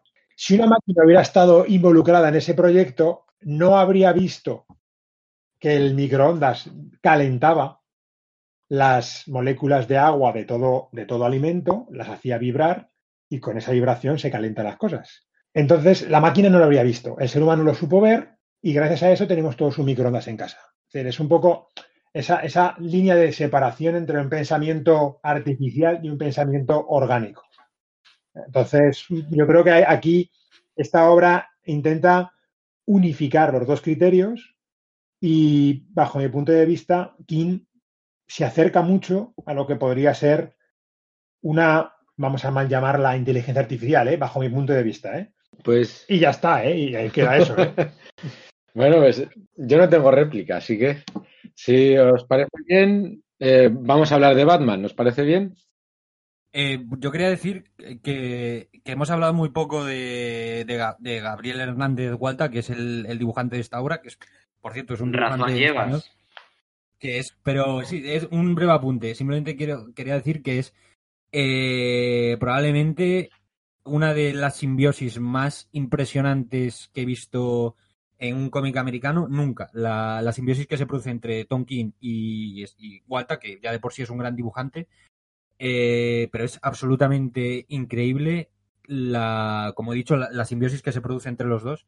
Y, y, curiosamente nunca han vuelto, nunca han vuelto a trabajar juntos, y creo que es un poco por lo que por lo que tampoco Robert Redford y Paul Newman en su momento tampoco quisieron volver a trabajar a trabajar juntos porque me da que se sienten incapaces no lo sé es una es una teoría mía pero creo que se sienten incapaces de volver a repetir eh, la calidad eh, suprema que tiene la narrativa de este cómic. A ver al final Walta con su dibujo consigue dar expresividad a una máquina. O sea uh -huh. es brutal. Yo recuerdo una escena que diría que es mi favorita de todo el cómic que mucho hemos hablado de visión, no nos hemos detenido en el resto de la familia, en Víctor Mancha, que aparece sí. por ahí, en el resto de miembros.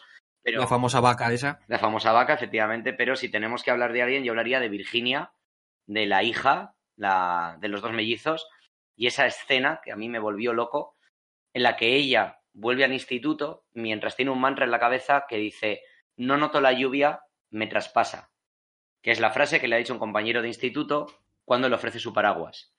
Y al final es lo que te hace ver que ella está siendo educada para ser humana, quiere ser humana, pero un acto tan sencillo como salir de casa cuando llueve, ella al final lo que hace es modificar su densidad para que la lluvia le traspase. Y eso es lo que hace que algo no encaje en ella y que te haga ver un poco hacia dónde va dirigida la obra. Son todo metáforas hacia, hacia el ser humano. ¿eh? Yo pienso que lo que quiere la visión es enseñarnos, vamos, o, ese anhelo que tenemos todos de intentar ser personas. Entonces, al final es perseguir ese, esa carrera continua de una vida. La visión la intenta aglutinar en un periodo corto de tiempo. Pero vamos, al final yo creo que ya hemos hablado mucho de la visión, que ya está la visión, ¿eh? Ya podemos, ya podemos pasar de la visión, ¿eh? Vale, entonces ya me, me voy, me pagan ahora. Sí, pero hacemos? es que como te pagamos por horas, pues quiero que acabe rápido para que... Ah, no, no, me, me, quedo, me quedo, no os preocupéis, que como, como Mr. Milagro lo hizo Kirby, Kirby estuvo en Marvel, no os preocupéis, yo me quedo, tranquilo. Batman de Tom King es genial. ¿Batman es el objetivo de King en su carrera? ¿Creéis que era, era hacia lo que él quería ir? No sé si a dónde él quería ir, pero a donde él llegó y creo que ha desarrollado aquí todo el potencial que venía mostrando, que ha venido aprendiendo entre todas las obras. Y yo creo que Batman es el personaje que a la larga, porque lleva creo que 78 números ya en Estados Unidos, mejor ha desarrollado también porque ha tenido más tiempo. No vamos a entrar demasiado en los últimos detalles de los últimos meses, porque todavía está en curso, le quedan creo que como siete números porque me parece que en el 85 deja la colección y empezará Batman Catwoman. Pero creo que todo lo que ha hecho con Batman, todo el todo ese gran arco, porque yo creo que toda la serie es un gran arco, me parece que esta, a ver qué os parece a vosotros, va a ser la gran obra de su carrera. No sé si luego será genial si llega a hacer algo más grande de lo que está haciendo. Pero yo creo que a este nivel llegará. Pero superarlo no lo sé, porque me parece que que todos los giros que tiene, todo el arco pre-boda, no boda, post-boda, eh, me parece que ha sido un ejercicio de, guion y de planteamiento a largo plazo que creo que pocos autores hay en el mercado que sean capaces de hacerlo. ¿Cómo lo veis? A mí no me gusta demasiado el Batman de Tom King. Vaya, hombre. Vaya. Ya aquí hablando de, las bondades de Tom King, bueno, del Batman. Bueno, dime, dime, a ver, ¿por qué no te ha gustado? Hombre, vamos a. Eh, pues en ciertos sentidos me gusta y en ciertos sentidos no, no me gusta. Lo que, lo que no me gusta es.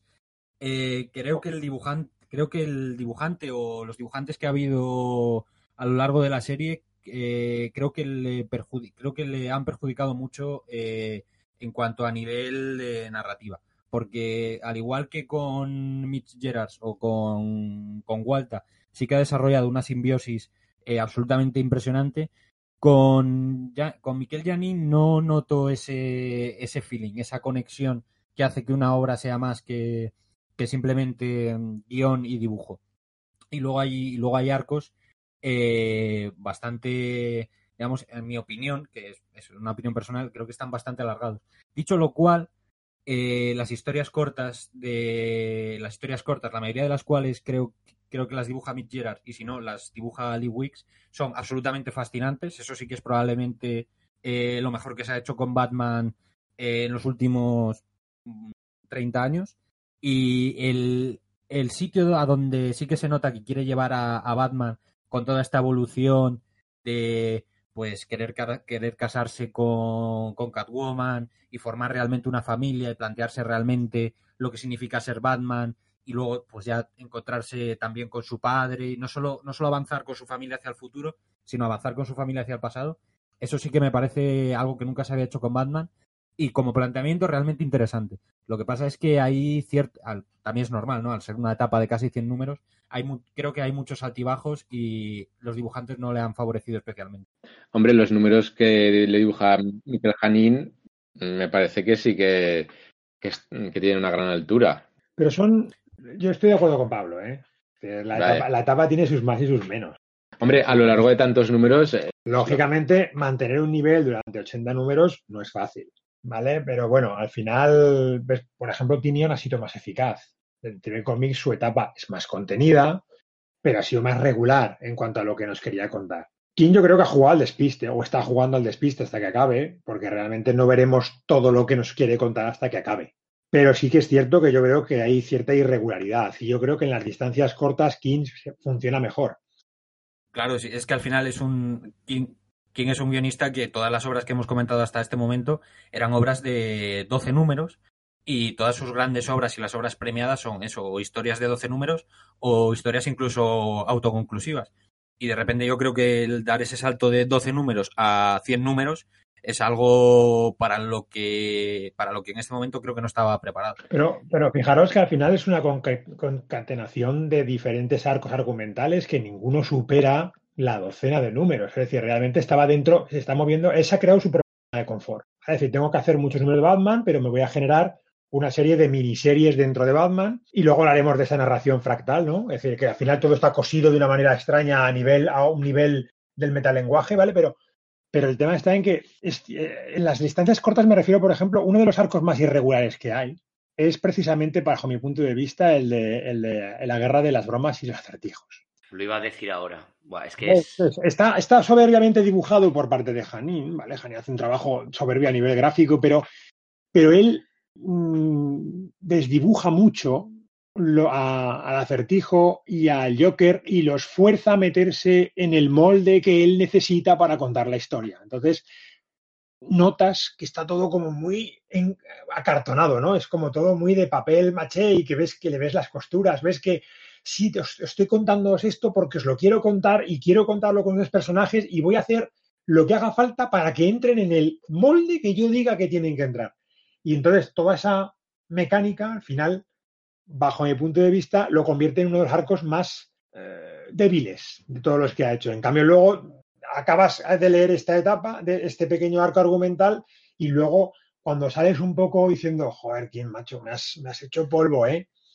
Te regala un número y amas a King durante el resto de su vida. Es decir, es que realmente, porque los números que vienen a posteriori, tenemos uno que hace una, recupera la famosa película de 12, 12 hombres sin piedad, que son maravillosos esos números. Eh, el anual con Catwoman, con Selina, es algo soberbio. Es decir, el, nivel de, emoción, sentimiento y calor entre ellos es algo increíble. Yo creo que es el autor que mejor ha tratado la relación entre ambos, ¿eh? Porque es que hasta ahora tú te coges cualquier etapa de Batman, incluso etapas aclamadísimas, te coges el Batman año 1 de Miller, te coges el Batman de Morrison, y la relación de Catwoman con Batman hasta ahora eran escarceos en la azotea, ay que soy una ladrona, pero espérate que soy buena, ya sé que eres mala, pero es que me gustas mucho, cuatro besitos, pim pam, cada uno a lo suyo.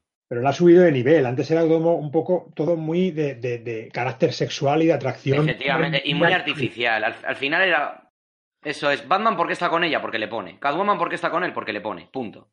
Pero no, King al final no solamente te justifica la relación adulta que están teniendo, sino que ahonda en el pasado de los personajes y sin desdecirse de nada de lo que nos han contado hasta ahora, desde que nace Batman en 1939, todo encaja para que en este punto ellos dos decidan ser pareja.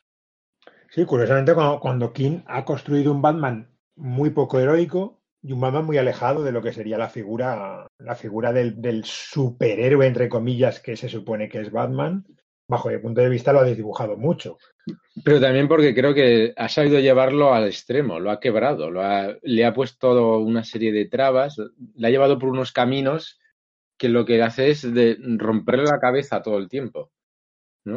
Y por eso creo que igual es menos heroico, pero también es un Batman muy sufrido. le, está le ha hecho sufrir mucho, le ha, le ha llevado por derroteros que no le han sabido llevar otros autores o no ha interesado llevarle por esos caminos.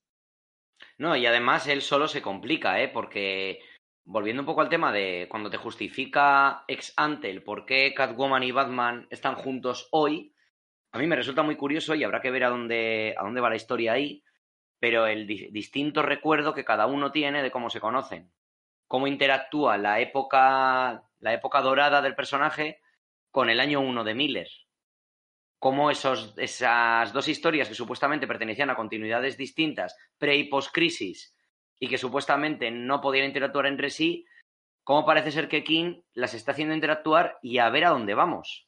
¿Y no, consideráis que Kim recupera, no, no, recupera, sino que recoge todo lo que aprende en todas esas obras en las que cada una van apareciendo nuevos elementos narrativos, recupera todo eso y lo vuelca en Batman. Yo creo que sí, porque precisamente tiene más, más tiempo y espacio para poder jugar con ello, ¿no? Se va montando sus historias, va usando los recursos que le, le van funcionando y con los que más cómodo se va sintiendo. Y yo creo que eso se va notando, va, va experimentando también y va va mejorando. Yo creo que va mejorando conforme pasan los números.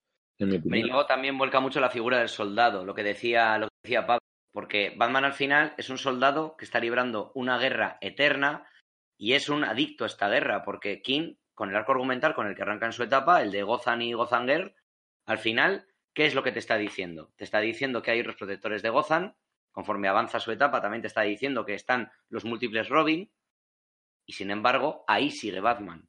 Excusas, podemos buscar mil, pero la realidad es que Batman podría haberse despojado de su capa hacía mucho tiempo y no lo ha hecho. Y es ahí también donde está la magia de King, en el que al final consigues identificarte con el personaje y consigues comprenderle y ver por qué no ha colgado la capa. A mí me gusta, precisa, perdona Pablo, ahora te, dejo, es que se me lo a olvidar si no. Me gustan mucho los tres números que siguen al de la Novoda, o sea, el 51, 52, 53, en el que Bruce Wayne, en los que Bruce Wayne forma parte de un jurado popular que está acusando a... El, que comentaba yo de 12 hombres sin edad. La película de 12... Es que es, brutal. esos números son brutales. Por ese, ese enfrentamiento que ha tenido Batman con Mr. Freezer y que el jurado está, está acusando a Freezer como culpable, pero Bruce Wayne sabe que Batman ha obrado mal. Y al final de ese tercer número sí que se plantea la, la posibilidad de dejarlo, de colgar el manto porque se le nota mentalmente agotado, totalmente. Al final decide hacerlo con el traje clásico, como volviendo a los orígenes, volviendo a reconstruirse a sí mismo, ¿no? Por lo que decías ahora, Raúl, que tiene motivos de sobra para dejarlo todo, ¿no? vale, esta guerra ya como ha acabado conmigo, ¿no? Pero Batman nunca se rinde. Y más de una vez ha dicho que ese es su superpoder, que no se rinde nunca. Entonces, ahí está lo, que me maravilla a mí de, de este Batman de Tonkin que lo puedes destrozar, llevar hasta el límite, pero que acaba volviendo porque es Batman, porque tiene ese poder, ¿no, Pablo? ¿Qué ibas a decir?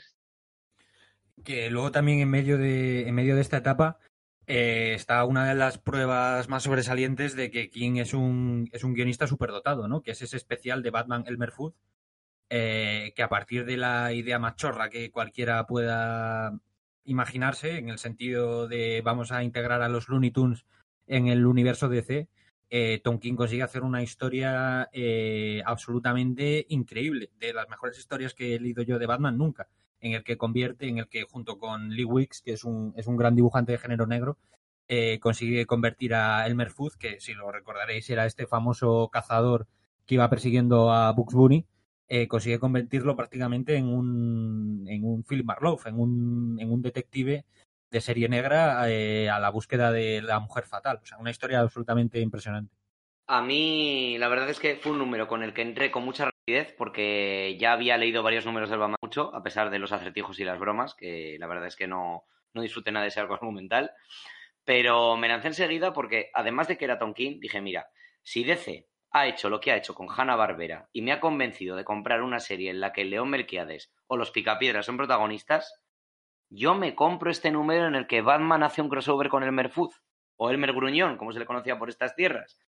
Y la verdad es que, es que me encantó por lo que decís, porque jamás me habría imaginado una traslación del personaje de Elmer al género negro tan real y a su vez que respete tanto el homenaje y el personaje original que, como ha dicho Pablo antes, era un cazador que perseguía a Bush Bunny. Punto. O sea, me parece increíble todo lo que, lo que DC está haciendo con a, a los dibujos animados clásicos, en este caso a los Looney Tunes. Y, al fin y al cabo, King en esta serie, como decía antes Gustavo, también nos demuestra otra vez que funciona mejor en las distancias cortas. De hecho, yo de, su etapa en Batman disfruté más estos números del Merfood, que van aparte porque son una serie cerrada, y de su etapa en Batman disfruto mucho más esos números únicos o esos arcos argumentales pequeños más reflexivos que otros un tanto más largos o que no, no, acabas de ver exactamente qué es lo que te quiere contar, aunque luego vaya dirigido a, algo más grande, pero disfruto más números como, por ejemplo, los que eso que aparece de Question, o, o este número, La Cosa del Pantano, este número maravilloso, que yo creo que es mi favorito hasta ahora, de la... en el que Bruce, Clark, Selina y Lois hacen una cita de dobles parejas. O sea. Uf, pero estaba horriblemente dibujado, ¿eh? Ya, macho, pero es que el guion es tan bueno que es que, es que le permito todo. O sea, esa escena doble, con la, con la página doble, en la que Clark le dice a Lois por qué Bruce es mejor que él, mientras que Bruce le dice a Selina por qué Clark es mejor que él, viendo cómo los dos tienen razón y a la vez los dos están equivocados, viendo creo que es el primer autor que ha conseguido convencerme de por qué son amigos. Porque hasta ahora yo lo que veía en, por ejemplo, lo ves en lo que veía en Batman Silencio o lo que veías en Superman for Tomorrow, es que tienen muchos puntos de enfrentamiento y de enconamiento entre sí, incluso llegando al enfrentamiento físico, y después todo se arregla porque hay un guionista que me dice, no, es que somos colegas. Y yo me lo tengo que creer. Pues no, al final Tonkin ha conseguido decirme, no, son amigos, tiene un sentido de amistad muy fuerte, son claramente antagónicos en la mayoría de, los temas y en la forma de entender el heroísmo y la justicia, pero ambos tienen un profundo respeto tan grande por la labor del otro que al final siempre les quedará eso.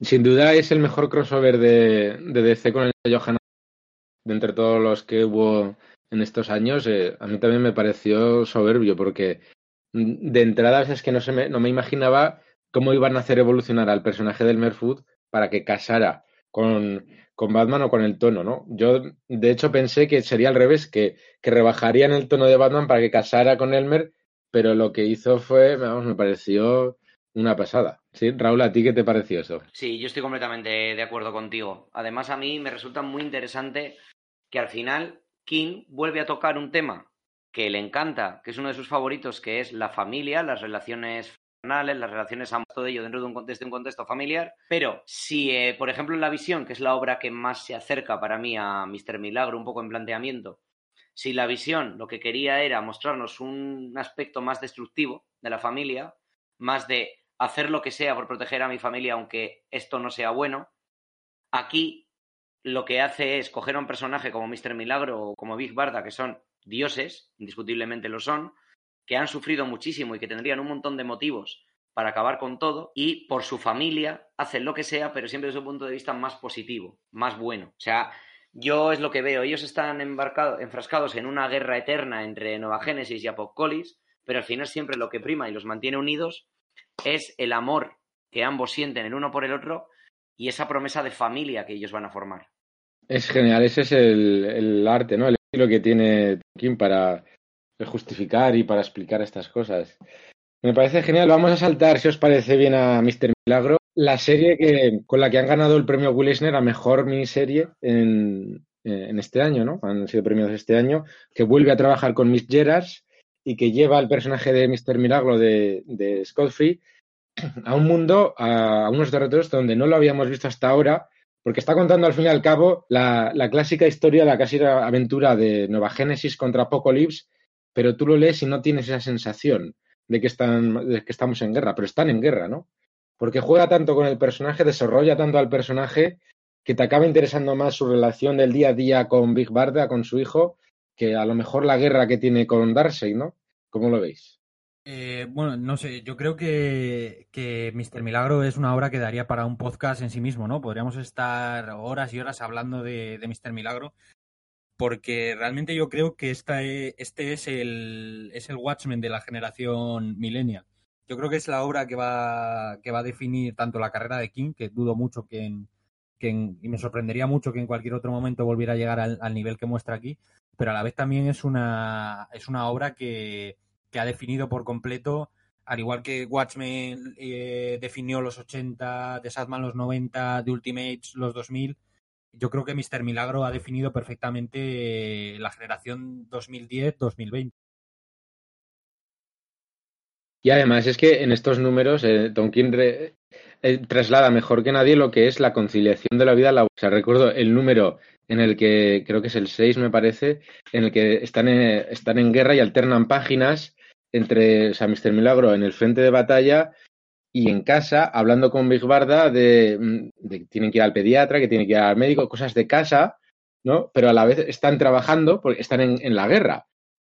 Sí, sí, además consigue hacerte reír en un contexto casi dramático, porque es que creo recordar que se teleportaban de casa a la guerra y de la y es, y es la que dices, que es que es brutal porque viene vienen todo sucio de la guerra, lleno de sangre, acaba de matar a un montón de parademonios, pues cariño, por cierto, tienes que comprar leche. O sea, es, brutal. Además, también recuerdo el número en el posterior, igual el 6 es el que voy a decir ahora, el posterior al de al del juicio, en el que ahora te daré paso a ti como abogado, pues si lo recuerdas, cuando va a saltar a, enfrentarse con Orión, por el camino van matando a un montón de guardias, se van enfrentando a un montón de gente y están hablando de que vamos a redecorar el salón, ¿sabes?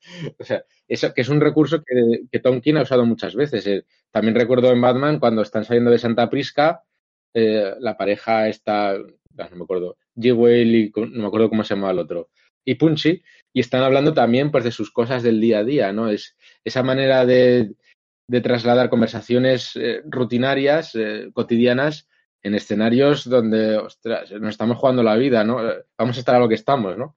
Y en eso, y eso en esta obra, en Mr. Milagro, creo que se ve, se refleja más que en otras. ¿Qué hace a Mr. Milagro especial? El desarrollo de, de, de todo, todo el conjunto, ¿no? Hay, hay guerra por un lado, hay cotidianidad por otro, hay familia, hay amor, hay hay miedo porque... Pero no es nada que no, hayamos, no nos haya contado antes. Nada, evidentemente. Pero... Es lo que hace que sea diferente. Yo creo que una de, uno de los motivos por los que Mr. Milagro eh, definirá esta generación de cómics es por la actualización que hace de, de las técnicas narrativas que, que, ya venían desde Will Eisner y que pasaron por Jack Kirby, Alan Moore, Grant Morrison eh, Mr. Tomkin y Mitch no nos olvidemos, lo que hacen en esta, en esta obra es eh, actualizarlos a la generación Twitter.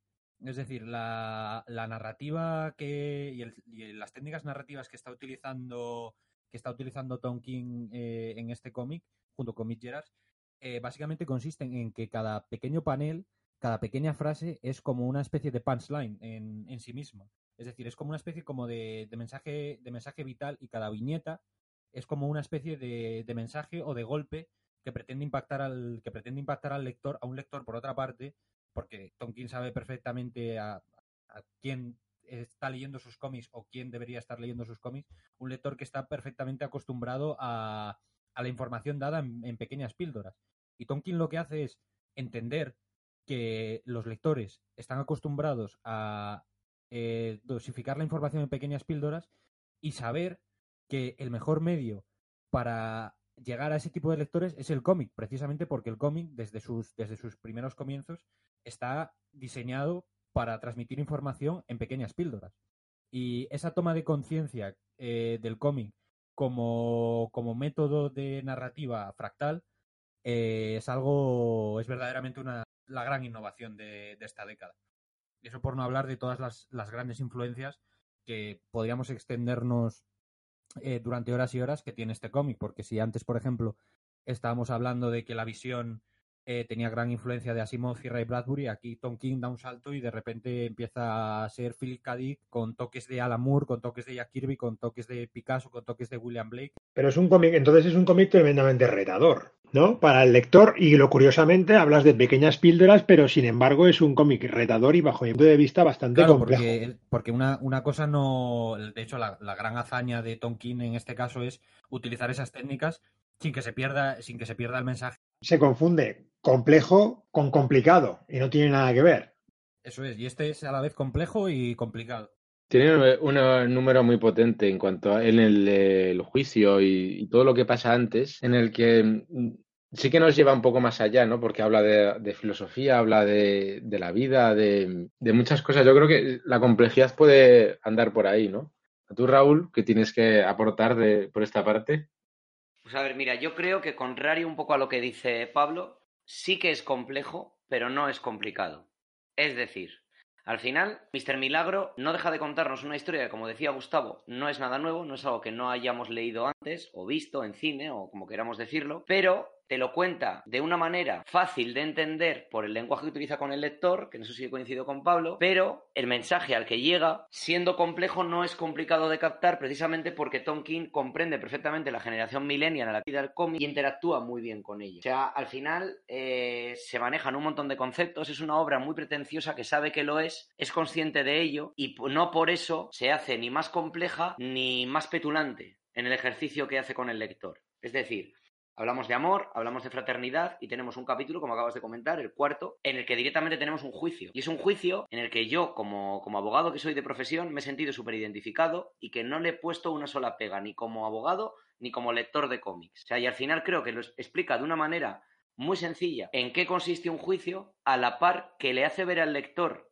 lego en, en derecho o en leyes que no es un juicio justo. Y con eso, que igual es un tema que yo puedo dominar más por, por mi experiencia personal, creo que con eso como con todo, con el resto de, grandes tramas más grandes que la vida que trata, al final te hace enseguida comprender en qué momento estás en la obra, lo que te quiere transmitir, te genera una comprensión brutal de conceptos muy complejos, pero que entran solos. No sé si me explico. Perfectamente. ¿Creéis que en esta obra en la que define el pensamiento, el sentir, el sufrir de Scott en cada número. Digamos que los recursos que usa en esta obra son los que ha usado después en Héroes sin Crisis para esas páginas de confesionario. Así entramos ya también en, en sin Crisis. Porque es una obra esta en la que cada, en cada número, eh, digamos que desnuda a, cada personaje, haciéndolo sentar ahí ante esa cámara y, y que el personaje habla solo un monólogo sobre sus dolores, sus pasiones, sus temores. No, sé cómo lo veis. Eh, digamos que todo lo que iba usando hace números lo va usando en estas páginas en Héroes en Crisis. Eh, yo creo que es que el, problema, entre no es un problema, pero la, cuestión con, con Mr. Milagro es que realmente es el momento que tiene cualquier gran escritor a, a, lo largo de su carrera, que es el momento en el que, o sea, este es el momento en el que Tom King se enfrenta a ese momento que es el momento de plantearse la, gran pregunta respecto a los personajes de estos personajes que prefieren ser eh, dioses u hombres y qué es mejor para ellos ser dioses u hombres y es una pregunta que se ha planteado a lo largo de toda la historia de, la humanidad prácticamente desde, desde la Odisea o incluso antes.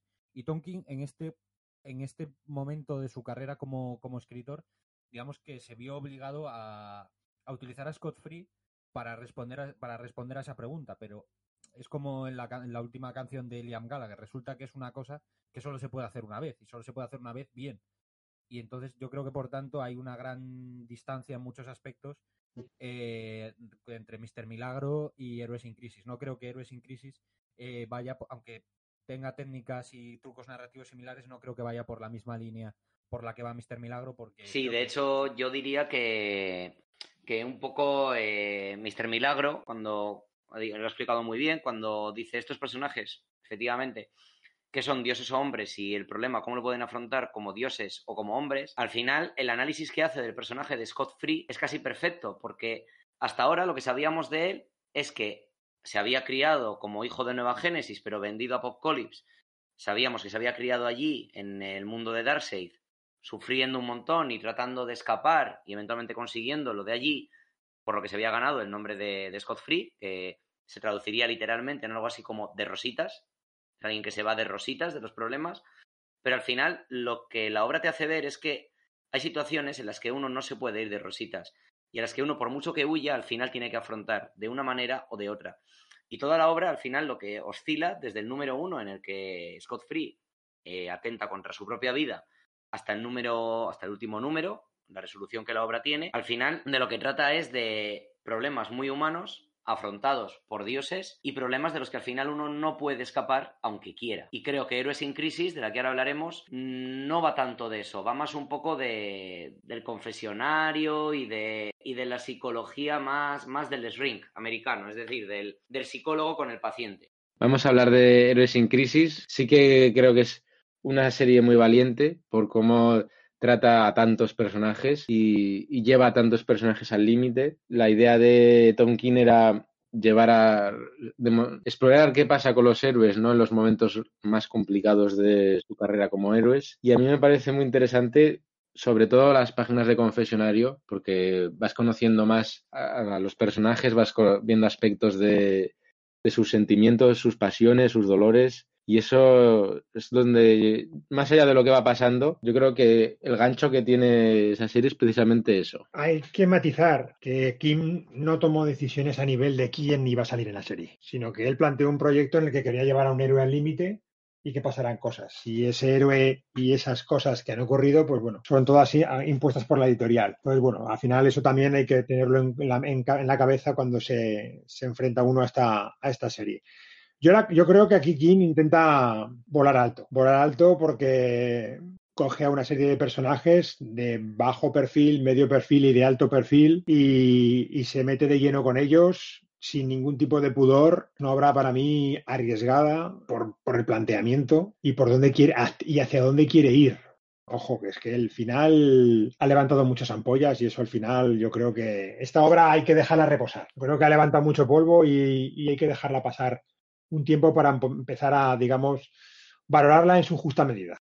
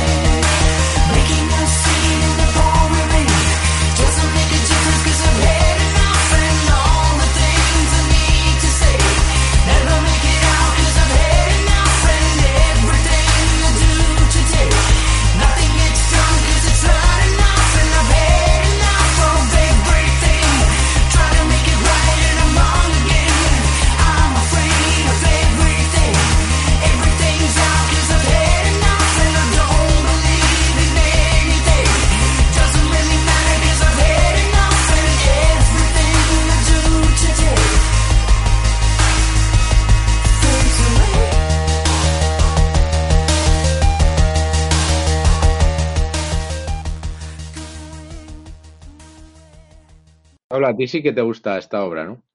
Sí, a mí me, no, no me gusta tanto como me puede gustar, por ejemplo, la visión Mister Milagro, pero sí, sí, sí que me gusta y considero que por lo que comentaba Gustavo de, lo que ocurre al final y tal, se está siendo, se está siendo muy injusta con, con, ella.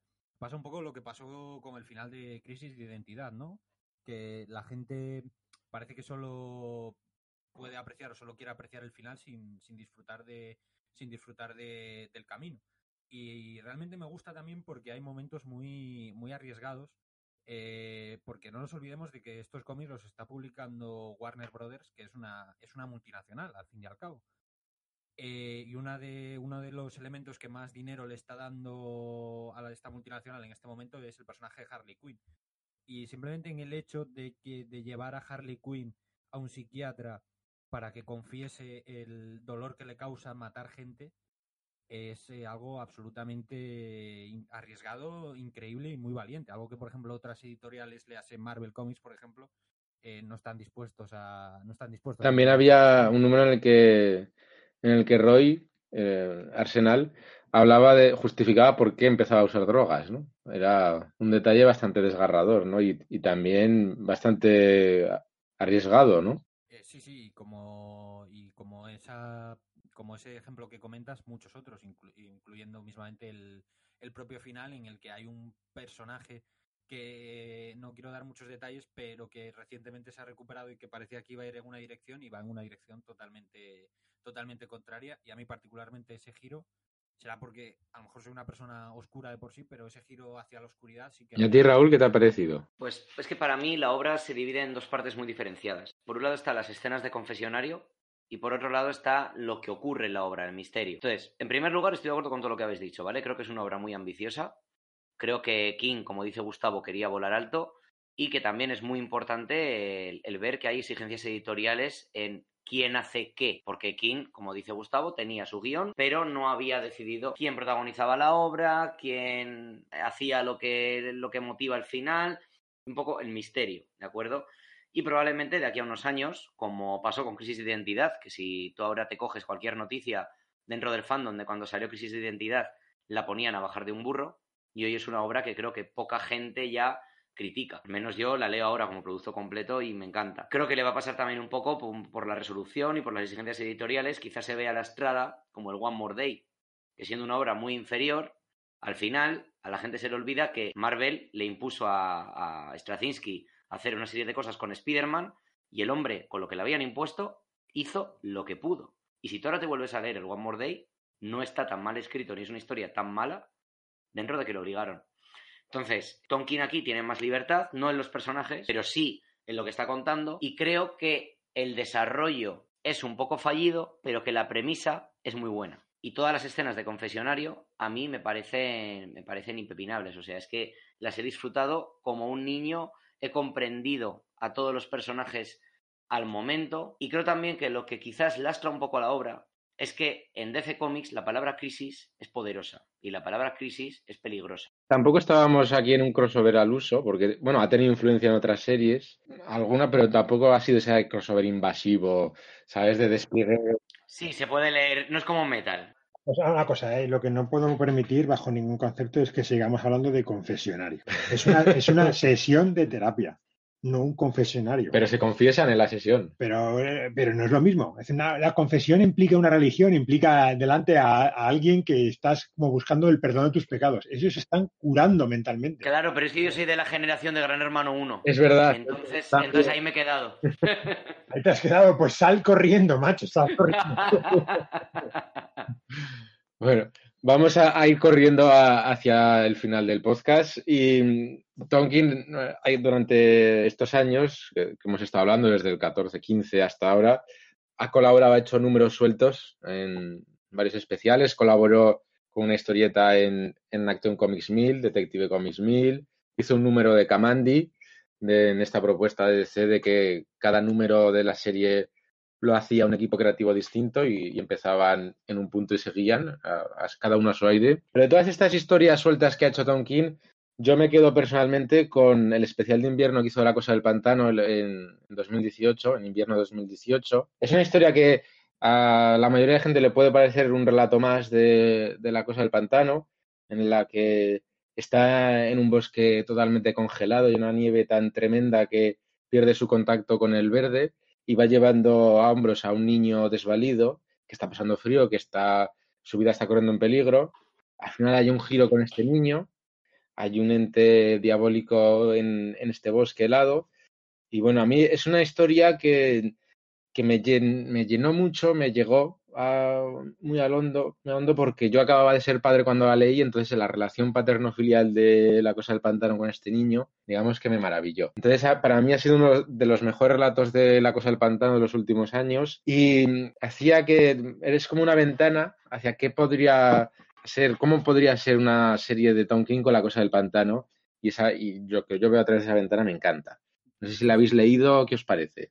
La verdad es que yo no la he leído, no he tenido oportunidad estoy totalmente de, acuerdo contigo. Es una, Yo es una historia, una historia que mm, me ha resultado tremendamente contradictoria. me costó, me costó entrar en la, en la, historia. Entiendo, entiendo lo que nos quiere contar, entiendo dónde nos quiere llevar, pero la verdad que me costó, me costó entrar. Eso que a nivel, además es un, dibuja, es un dibujante con el que Está con Jason Fabuk, nada menos. Sí, pero curiosamente lo veo como muy, muy espectacular. Está perfecto, no se le puede decir nada, pero a nivel, no sé, eh, rompe mucho con lo que sabemos o cómo quiere contar las cosas King y las cuenta de una manera mucho más cercana a lo que sería un cómic más, vamos a llamarlo convencional, sin querer decir que un cómic convencional sea malo, ¿eh? pero creo que a, mí personalmente es una historia que me gustó, pero no va a pasar, digamos, el corte de decir, ¿con qué te quedas si te fueras a una isla, a una isla, a una isla y tuvieras que llevar las historias de Kim? pues probablemente no, no sería. No sería esa, ¿no? No sería esa. bueno, de, estas historias sueltas de, de Tom King, ¿hay alguna que queráis destacar que os guste más que otras? Yo es que realmente solo he leído de las historias cortas, solo he leído la de Y yo la de Action Comics, y tampoco es que tenga nada que destacar de la Bueno, la de Action Comics es peculiar, peculiar por esa especie como de final, final que le planta a Superman, ¿no? Es, eh, bueno, Superman ha llegado hasta aquí, eres el último de lo último. Es, plantea una situación en la que el mundo está a punto de, de implosionar, la Tierra está en el apocalipsis total y Superman es un último superviviente. Hombre, era interesante por la reflexión que hacía, como recordaba a su familia, el mundo, sus aventuras. Bueno, era interesante a mí. Sí que me pareció curiosa. Con Superman también me gustaría verlo, porque ahora se está recopilando Superman Up in the Sky, que es la historia que Tom King ha escrito en la línea Superman Giant, que solo se vendía en los Walmart estadounidenses, en los centros comerciales. Que a la vez que Tom King escribía una serie de Superman, Bendis está escribiendo una de Batman, ¿no? Ha sido una situación muy compleja. Sí, pero bueno, es una historia que muy apresurada también, es muy interesante porque plantea que Superman se tiene que ir a otro planeta en busca de una niña que ha sido secuestrada por un alien, pero bueno, yo creo que si estuviera en otro marco, tuviera más tiempo, podrías desarrollarla mejor. Bueno, la, cuestión es, ¿quién sí o quién no? Rotundamente sí, hombre. Y por supuesto, hombre yo dijera no. Pues todos nos llevaríamos una obra de él a una isla desierta, ¿no? Bueno, ¿cuál os llevaríais? Yo me llevaría a Omega Men. Mmm, qué difícil pregunta. Esto es como ¿quién quieres más? ¿A papá o a mamá? Piénsatelo. Pues, Raúl. Dame un segundo que contesten los demás. Raúl, ¿cuál te llevarías? Ya no vale Omega Men porque me la llevo yo. Pues mira, yo me llevaría el primer tomo 100% Marvel de la visión y, y seis grapas, las seis grapas del final de Mr. Milagro. Ah, muy bien. ¿Y Pablo? Pues yo me llevaría igual, creo que me llevaría la visión, eh, Mr. Milagro, y si pudiera meter algo más en la maleta. Entonces, Raúl y tú ahí iríais de, de la visión, ¿no? Ahí cada uno en una página, ahí a punto de romperlo, ¿no? Es que, es que yo, yo no puedo elegir entre ambas obras, de verdad, es imposible. Yo, yo, estoy igual, no, no, me podría quedar, es como lo que habéis dicho, entre papá y mamá, no me podría quedar entre Visión y Mr. Milagro. Bueno, y el sheriff de Babilonia también. también, es que es verdad, es que es, difícil elegir. No, no, no, la, maleta, la maleta está llena de piedras y solo cabe una, no... Gustavo, para terminar, ¿cuál te llevabas? Yo a día de hoy me llevaría a Mr. Milagro, es la, es, la, es la serie que más me ha retado, la que más tonto me ha hecho sentir y la que me ha llevado a sitios más interesantes como lector por lo cual me quedo con esa. Eso es. Y es que Tom King como nos reta como lectores y, nos hace pasar experiencias interesantes. Muy bien, pues gracias a todos por haber participado. Gustavo, un placer, como siempre, escucharte. Pues igualmente a todos vosotros y a todos los que nos escucháis al otro lado, ¿eh? también muchas gracias. Raúl, un placer total volver a tenerte en el podcast.